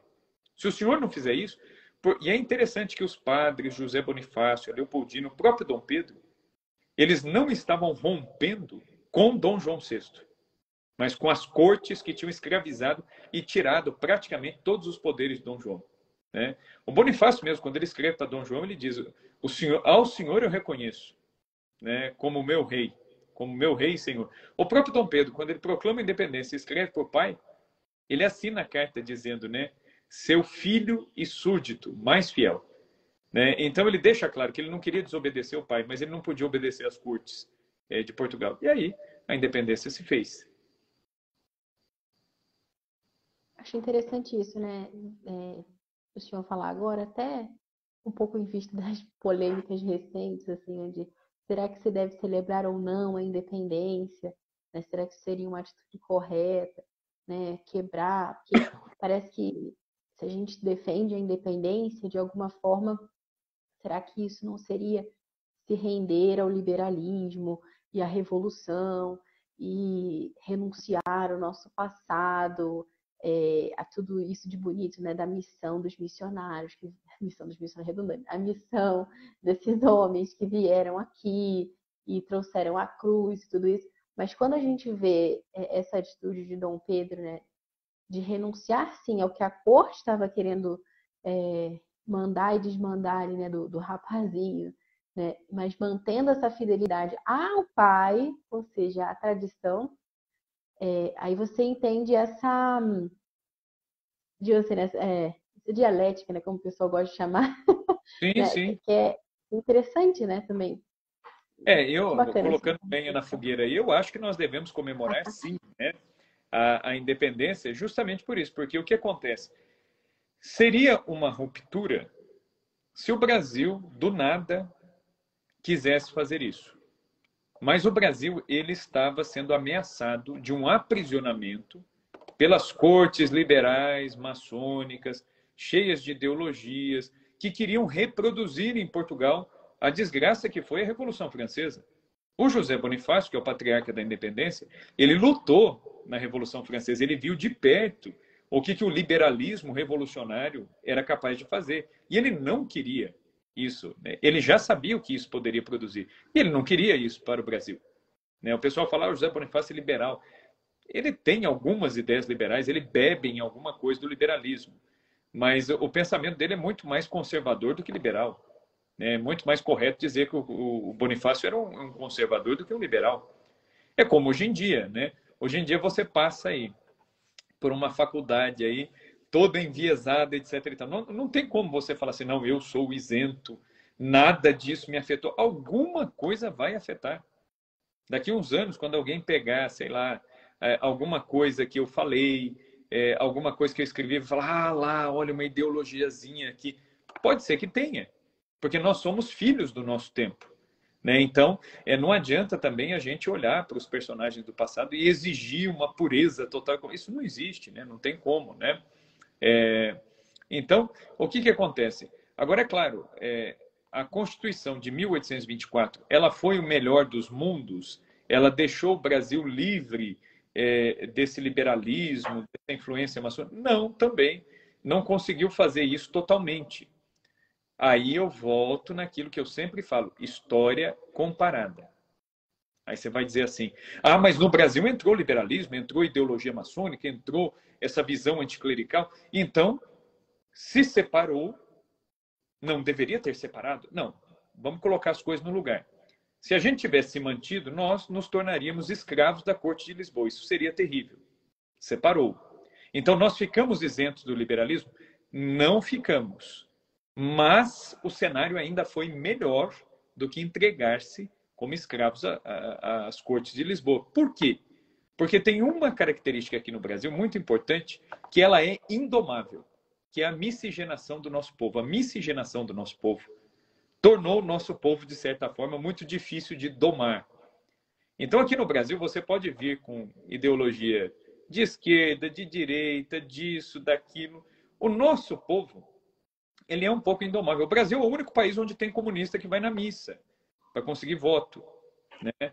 O Brasil é o único país onde tem gente que se declara é, de partidos que defendem o materialismo marxista e o sujeito se declara católico, se declara, se declara cristão. Isso seria impossível num ambiente de uma esquerda mais pura, digamos assim. Mas aqui no Brasil é possível. Por quê? Porque a nossa a miscigenação racial o entranhamento dos princípios religiosos na cultura. Isso é uma coisa que torna o brasileiro muito difícil de dobrar, muito difícil de domar.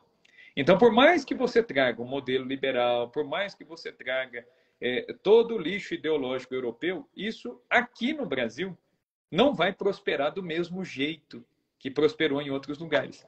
Entendeu? Então, a independência ela foi boa? Ela foi boa. Ela foi boa. Né? Então, dentro do, do, do seu contexto, ela foi boa dentro dos seus limites. E aí a gente tem que fazer história comparada. Ah, mas aqui no Brasil também entrou o liberalismo. Tá. Vamos pegar de todas as independências nas Américas. O Brasil foi o país onde o liberalismo entrou menos. Ele entrou, mas ele teve menos força.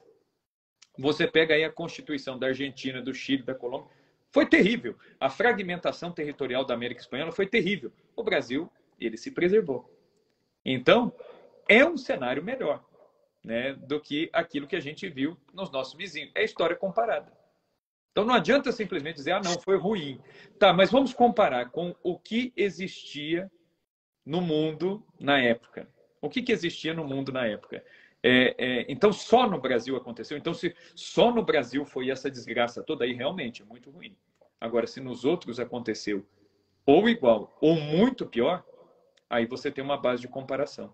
E aí nós vamos ver que a nossa independência, o saldo final, ele foi bom. Né? Dentro dos limites, é claro. Né? Nós temos também que pensar no seguinte, né? quando nós estamos falando de governos humanos, não existe perfeição. Né? O único governo 100% perfeito é o governo de nosso Senhor Jesus Cristo, o Rei do Universo. Né? É, mas enquanto estivermos aqui neste mundo, é, este, mesmo se um governo for altamente influenciado pelos valores do Evangelho, ainda será é, muito imperfeito. Né? Será só um reflexo, um lampejo daquilo que é o governo perfeito e a ordem é, a que todas as coisas devem ser submetidas. Sim, sem dúvida, professor. É muito interessante isso. É, eu estava falando ontem, né, com a, com a professora Beatriz é, sobre o José Bonifácio, e é sempre é, polêmico, né? Ainda mais hoje em dia aí com as, com as coisas. É, mas você vê que foi até é, por conta dele é, o fato, assim, eu acho que ele, ele foi importante nesse, nesse ponto. Por isso que o Brasil não se fragmentou, né? Essa federa, a Federação Brasileira, ele, ele, ele deixou escritos dizendo que ele não queria que o Brasil se fragmentasse. E, entre outras coisas, né, ele escreveu é, querendo a libertação dos escravos, né, um, é, fazer a libertação dos escravos de modo gradual, é, queria até doar um Marias, enfim, para os escravos a gente aprendeu ontem com a professora. Então você vê que isso são coisas boas, né? É, com certeza ele deve ter tido alguma ou outra influência liberal, mas não tirou assim a, a, as virtudes. Você vê que ele tem, ele teve várias virtudes e a gente não pode esquecer isso, né? Como você falou, ele é filho do tempo, né? Ele foi influenciado de alguma maneira a linha. Claro, a gente não está aqui, não estou aqui querendo passar pano. Ele, ele era adepto da maçonaria, isso não é algo muito bom, mas era uma, uma linha um pouco mais amena e ele percebeu certas coisas, né? ele teve uma visão, ele viu que a Revolução Francesa era uma coisa ruim. É, então, a gente a gente tem que analisar a história com os homens do tempo. Não existe, né, exigir, é, às vezes, algo, é, um, um, puritanismo, né, digamos, entre aspas, uh, eu acho que também seria meio, meio adequado. A gente tem que focar no, no que aconteceu, né, é, no, no, nos fatos ali, e que não era possível. Me parece, né, posso dizer assim, sem querer entrar em polêmicas, que foi o melhor, o melhor aconteceu, né, dada a circunstância, o Brasil não se fragmentou, é, constituiu uma monarquia, é, e, e, e, foi fato, né, a história, a política se faz com, com o que nós temos, né, o que, o que havia, o que melhor, melhor arranjo possível foi esse, isso se deve ao, ao José Bonifácio, com, com, com, suas virtudes ali, o, o Dom Pedro também, né, a Dona Leopoldina, é, eu acho que é, foi muito interessante. É, é interessante a gente analisar assim, né? Sem entrar é, é, demais em, em, em, picuinhas, né? Detalhes. Tem, tem que se ver uma coisa macro. Essa ideia que o senhor tem é muito interessante, né? De comparar, né? Exatamente, você compara com os outros lugares, a fragmentação que foi, né?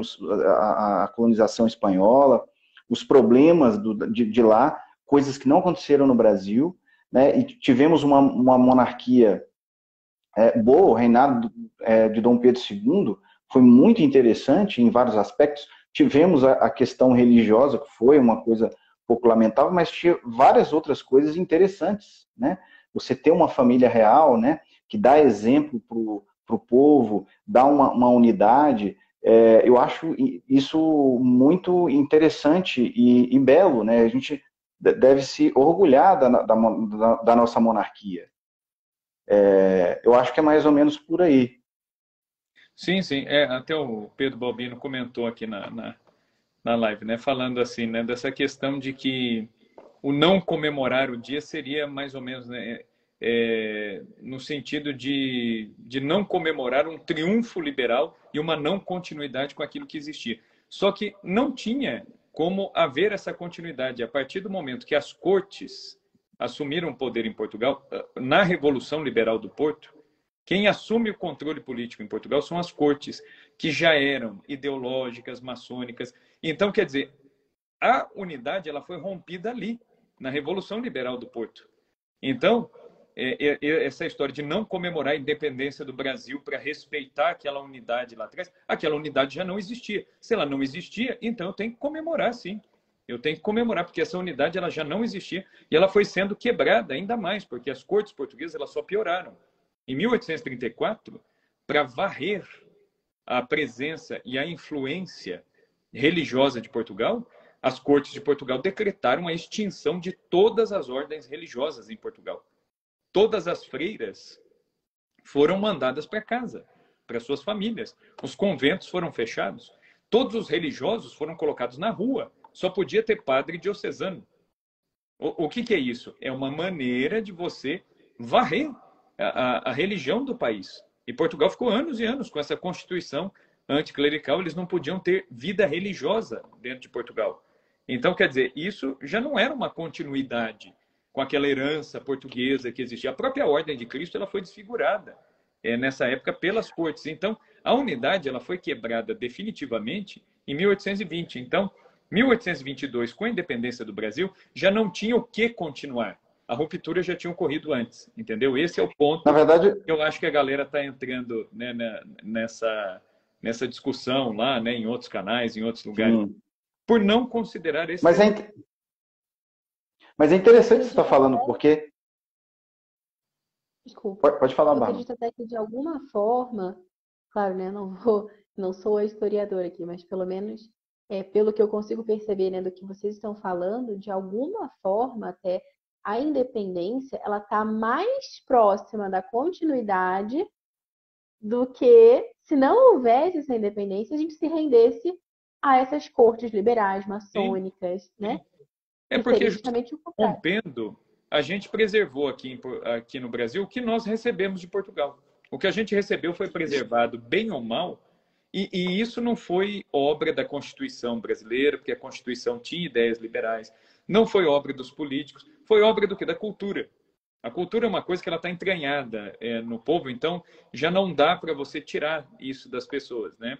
Alguém perguntou aqui se esse aspecto religioso ele é essencial para entender independência, história. Ele é, porque era muito presente na mentalidade daquela época.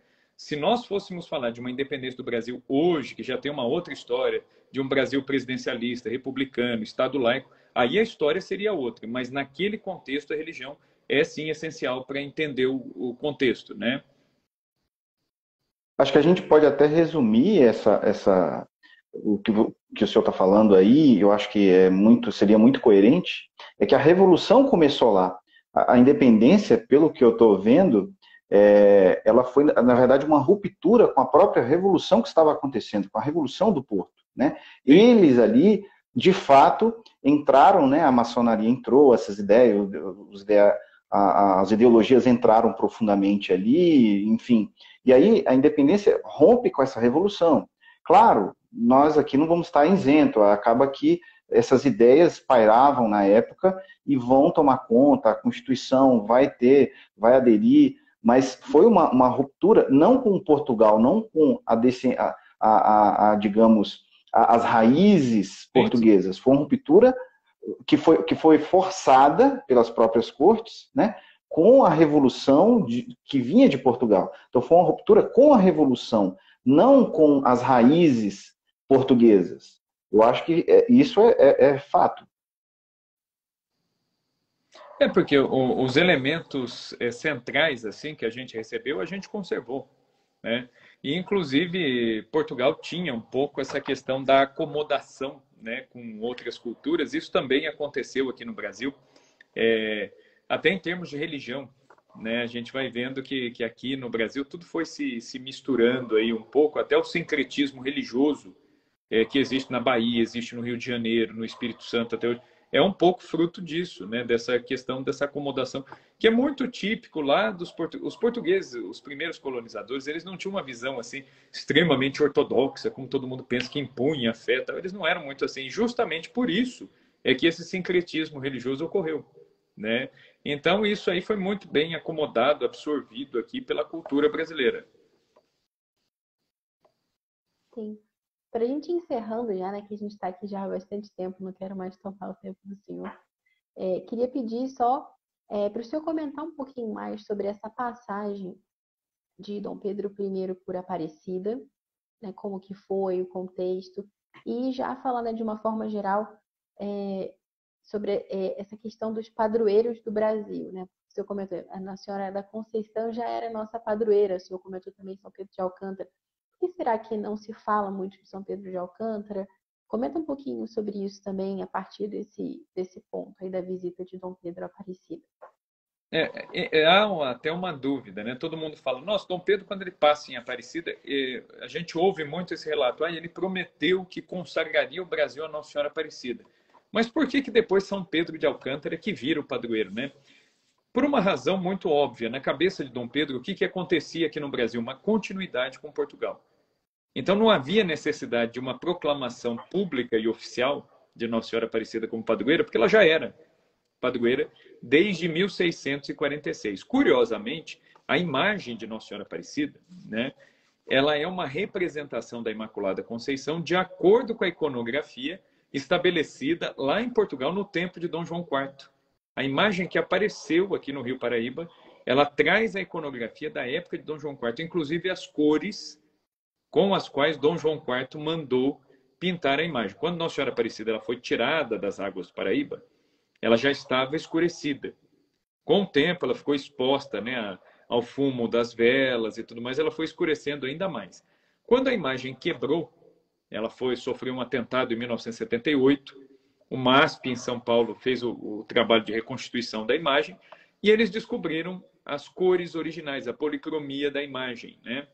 É, e a policromia da imagem, ela trazia justamente o vermelho, o grená, é, por dentro do manto, por fora o azul e a túnica branca. São, essas são as cores que a iconografia portuguesa utilizava para representar Nossa Senhora da Conceição. Então, Nossa Senhora Aparecida, de fato, ela traz as cores da representação da padroeira de Portugal e do Brasil de todos os domínios né, do reino português. Então, Dom Pedro ele passa por Guaratinguetá dia 19 é, de agosto né, de 1822.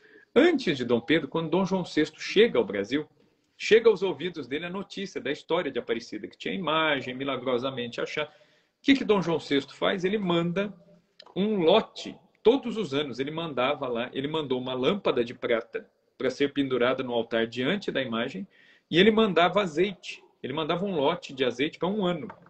Então era muito azeite que ele mandava subir do Rio de Janeiro para Aparecida, para que aquele azeite fosse colocado na lâmpada de Nossa Senhora e ardesse diante da imagem de Nossa Senhora em nome dele. Então, Dom João ele nunca foi até Aparecida, mas ele é, deixava lá a lâmpada ardendo em nome dele, né, na capela de Aparecida. Dom Pedro passa por lá, reza diante de Nossa Senhora e segue a, a viagem. Né? Ele vai se hospedar na casa do prefeito de Guaratinguetá, e o prefeito que morava do lado ali da Basílica Velha Guaratinguetá e Aparecida era uma coisa só. Aparecida só se emancipou é, como cidade em 1929. Então, até 29 era tudo Guaratinguetá. E aí, então, é, ele passa ali, reza e, e, segue ali o caminho da independência. Dom Pedro II passa duas vezes por Aparecida. Dom Pedro II ele foi um pouco mais frio em relação à, à manifestação devocional. Ele passa por Aparecida, reza, participa da missa, enfim, mas nada é muito extraordinário.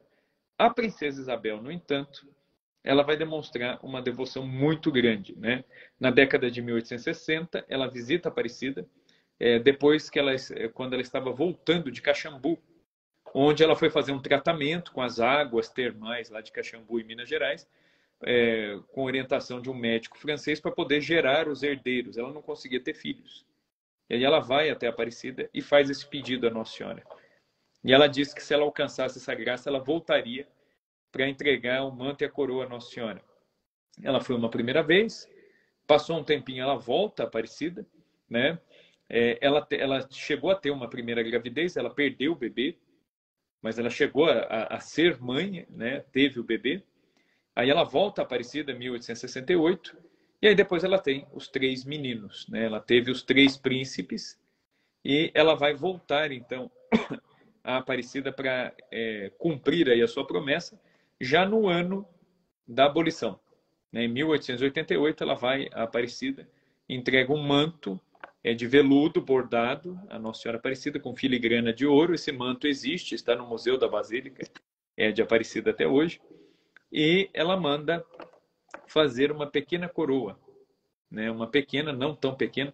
Eu já tive a oportunidade de ver né, a coroa original. A coroa original é quase um quilo de ouro, né? E muitos diamantes, esmeraldas, rubis é, cravejados na coroa que ela manda dar à Nossa Senhora Aparecida. E, é, de fato, né? É, pouco tempo depois, ela acaba abolindo a escravidão e no ano seguinte ela perde o trono. A princesa Isabel, no exílio, ela vai dizer que os três lugares onde ela mais gostava de estar eram nas casas de Nossa Senhora, em Aparecida, no Outeiro da Glória, no Rio de Janeiro, e na Medalha Milagrosa, em Paris, né, na Rue du Bac. Ela foi exilada, né? E aí ela dizia, né, lá do exílio, que ela, ela queria muito, antes da morte, poder voltar ao Outeiro da Glória no Rio e à Basílica de Aparecida, né? Ela não pôde, né? Quando o governo brasileiro deu a permissão, ela, a permissão foi dada em 1921. Quando a carta chegou à França, a princesa Isabel já tinha morrido. A carta chegou depois, já da morte dela, 14 de novembro de 1921. Né? Então, a princesa Isabel sempre foi muito ligada é, a, a Nossa Senhora Aparecida. Em 1904, o Papa Pio X ordenou a coroação canônica da imagem e ele mandou usar a coroa de Nossa Senhora, a, coroa que foi dada a Nossa Senhora pela princesa Isabel.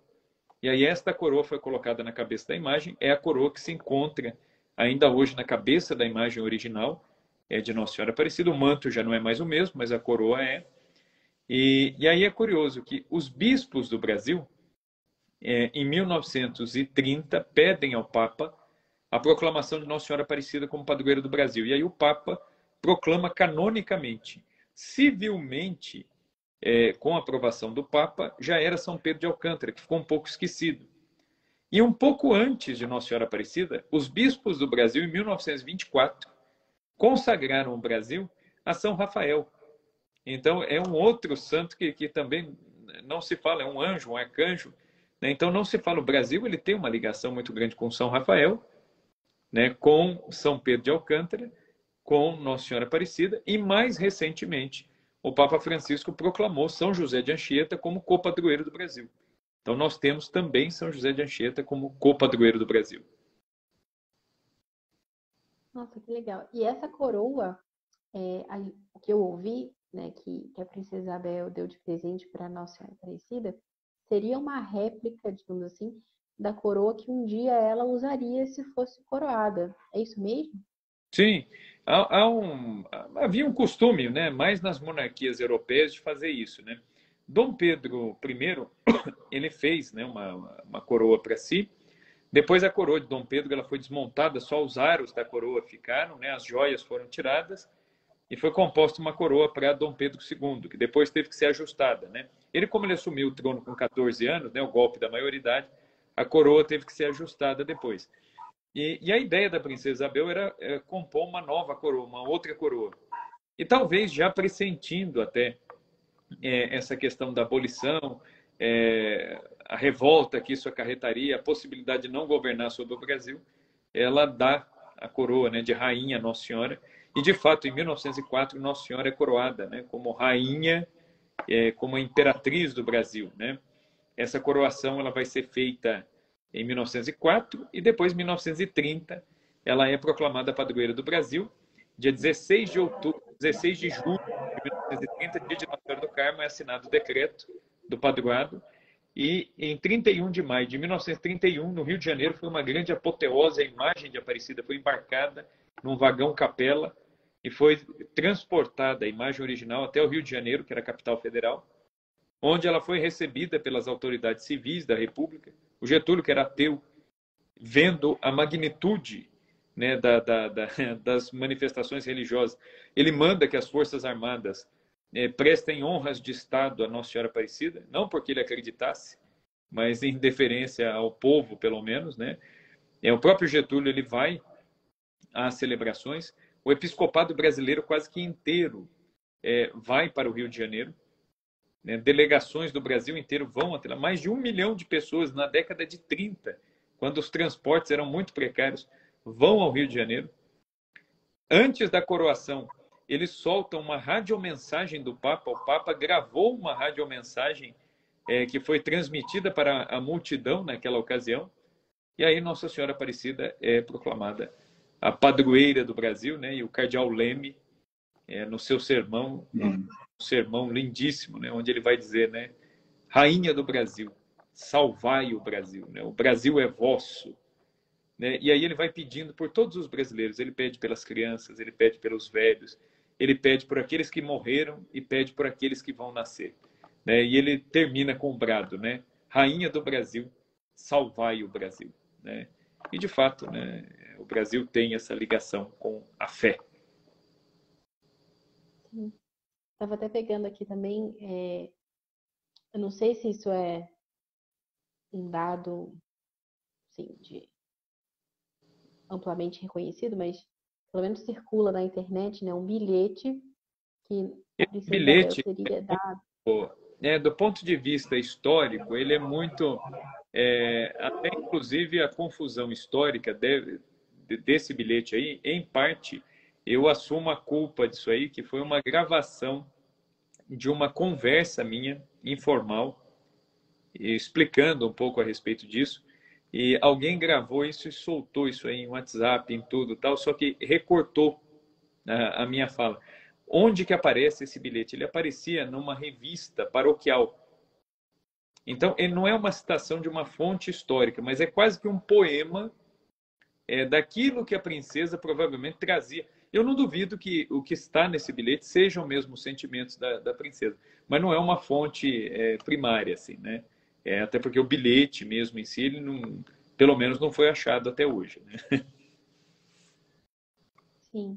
Bom, para quem não sabe o contexto, o bilhete diz assim, é, que ela, quando fez, né, no, quando da oferta da coroa, ela teria entregue um bilhete que dizia algo assim, né, eu diante de vós sou uma princesa da terra e me curvo, pois és a rainha do céu e te dou tão pobre presente que é uma coroa que seria igual à minha, e se eu não me sentar no trono do Brasil, rogo que a senhora se sente nele por mim e governe perpetuamente o Brasil. Então, mesmo que esse bilhete não tenha existido, certamente essa era, era a ideia dela, né? Porque ela Pensa. pegou uma coroa e depois, né, se concretizou quando Nossa Senhora foi feita a rainha do Brasil. Então, legal. Tem aquela famosa frase, né? Se, é, se não é vero, é bem trovato, né? é, se não é verdade, é bem contado, né? Bem falado. Não, muito, muito bom. Olha, acho que a gente já está indo para o final, né, Bárbara, da, da live e eu, eu queria agradecer muito assim a, a, a oportunidade de estar conversando com o professor Rafael Tonon aqui. É, como eu falei no início, é, eu admiro muito o trabalho do professor. Acho que o professor comunica, né? Ele transmite muito bem uh, todas as ideias. Uh, isso é, é uma qualidade é, muito boa é, e, e, e, de modo brilhante, né? Ele explica de modo muito, muito, muito elucidativo. E é, eu estava falando aí do, do anjo Rafael, né? Eu sabia que tinha um Rafael no meio. sabia que tinha um, um, um, Rafael. Sempre tem um Rafael aí importante em algum lugar. É, mas brincadeira. É, queria agradecer muito mesmo a oportunidade. Uh, muito obrigado por estar aqui com a gente, professor, e disponibilizar esse tempo. O professor sempre muito generoso, responde lá quando eu, eu tenho uma dúvida, quero uma indicação, ele sempre é, é, responde prontamente. Enfim, muito obrigado, professor. É, é inclusive, quando o senhor vier aqui em Brasília, é, eu gostaria muito de, de encontrá-lo, né, para a gente poder é, conversar um pouco, quem sabe aí fazer até uma, uma palestra em algum lugar. Mas, enfim, muito obrigado. É, muito obrigado, Bárbara, pela oportunidade.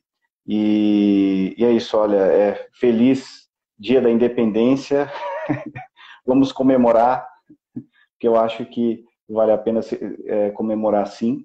É, inclusive, por um motivo até histórico, né? Lembrar da nossa história é sempre muito importante. Lembrar das nossas raízes, né? Do que nos fez, do que nos forma é, nos ajuda a, a, a, ter o foco naquilo que importa, o nosso fim, né? Que é, é Deus. É, é muito importante a gente conhecer para a gente poder amar. Eu acho que hoje eu vejo assim um grande desconhecimento, um grande desprezo pela história do Brasil, ou, ou, uma não compreensão das raízes, né? As pessoas entendem muito errado. A história foi muito divulgada, muito falada é, no Brasil de modo é, é terrível, para não dizer outra palavra. E eu acho que fazer esse resgate das nossas raízes vai fazer a gente é, é, ter o nosso fim último, que é, que é o próprio Deus, e entender também o Brasil e ser bons brasileiros e quem sabe até mesmo com tudo contra formar aí novas novos brasileiros que compreendem que conseguem entender melhor o Brasil é, entender as suas raízes para formar aí, quem sabe, ah, melhores pessoas, né? É, eu acho que eu, eu sempre vejo isso, né? Eu vejo meus alunos, vejo almas, né? A gente precisa ter essa dimensão, né? Sem a dimensão transcendente, a história, eu sempre falo isso, né? É uma, é uma sucessão aleatória de acontecimentos que não vão para lugar nenhum. É, a gente precisa resgatar essa visão e só vamos ganhar com isso. Professor Rafael Nunes, obrigada pelas contribuições. Professor Rafael Tonon, uma grande honra recebê-lo. É, pessoal que entrou agora, essa live começou ali pelas 9 horas. Então, se vocês imaginem quanto a gente já não falou, então vai ficar gravada. É, foi um tempo muito precioso. Agradeço muito a disponibilidade de tempo do senhor, estar aqui com a gente, principalmente hoje, 7 de setembro. E também fiquei curiosa com a história de São Rafael. Mais para frente, o senhor explique melhor aí como é que se deu isso eu fiquei bem interessada também nisso. É, de onde veio né, essa, essa ideia de proclamá-lo proclamá padroeiro, né? Qual que seria a relação dele com o Brasil? Então, o senhor que é Rafael também, explique, por favor, a história do São Rafael.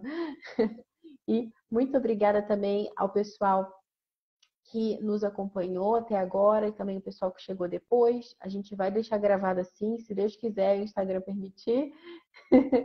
e é, é, isso, muito obrigada. Amanhã a gente vai ter ainda uma outra live, que é a última, encerrando essa semana da independência, que vai ser com o professor Edmilson Cruz, sobre a importância do ensino da história do Brasil para crianças, exatamente. Então, as lives anteriores, é, uma que foi com a Bia Bernardi, que está até escutando a gente agora, autora do livro da Princesa Leopoldina, Princesa que Amava o Brasil. Ah, ela é, falou... o livro que a criançada ama aqui em casa, viu? Isso Nossa, aí. Tá... a gente fez uma live DR, discutindo a relação ah, Dom não. Pedro I com Dona aqui... Leopoldina. Problema, esse livro ele está escondido agora de tantas vezes que nós tivemos que ler, reler, ler, reler, a gente escondeu agora porque meu Deus do céu. Muito bom. Então, ontem, então na, na, segunda a gente teve essa live com a Bia, está já disponível a gravação. Terça-feira foi com a professora Beatriz Momesso sobre Bonifácio, patriarca da independência. E hoje com o professor Rafael Tonon e amanhã com o professor Edmilson Cruz. Então, com isso a gente é, procura oferecer é, informação e, mais do que informação, formação, para que a gente possa formar esse amor pela nossa pátria porque isso nos foi negado no passado, né? E a gente precisa resgatar até para entender melhor quem nós somos. Então, obrigada a todo mundo aí. Ó, que a Bia está falando que lançou outro hoje, que é, foi o Histórias da Independência. Isso. É uma colaboração com outros autores. E logo vem também o, o, o do príncipe Dom Pedro, né, que foi o príncipe que defendeu o Brasil. Então, muito bom. Obrigada, Bia, pela participação também aqui. Uma alegria. Bom, então é isso. Boa noite, professor Rafael Nunes, professor Rafael Tonon. Muito obrigada mais uma vez por, pela generosidade e que Deus abençoe o senhor e a sua família. Boa noite. Obrigada, boa noite. Boa noite, pessoal. Boa noite. Fique com Deus.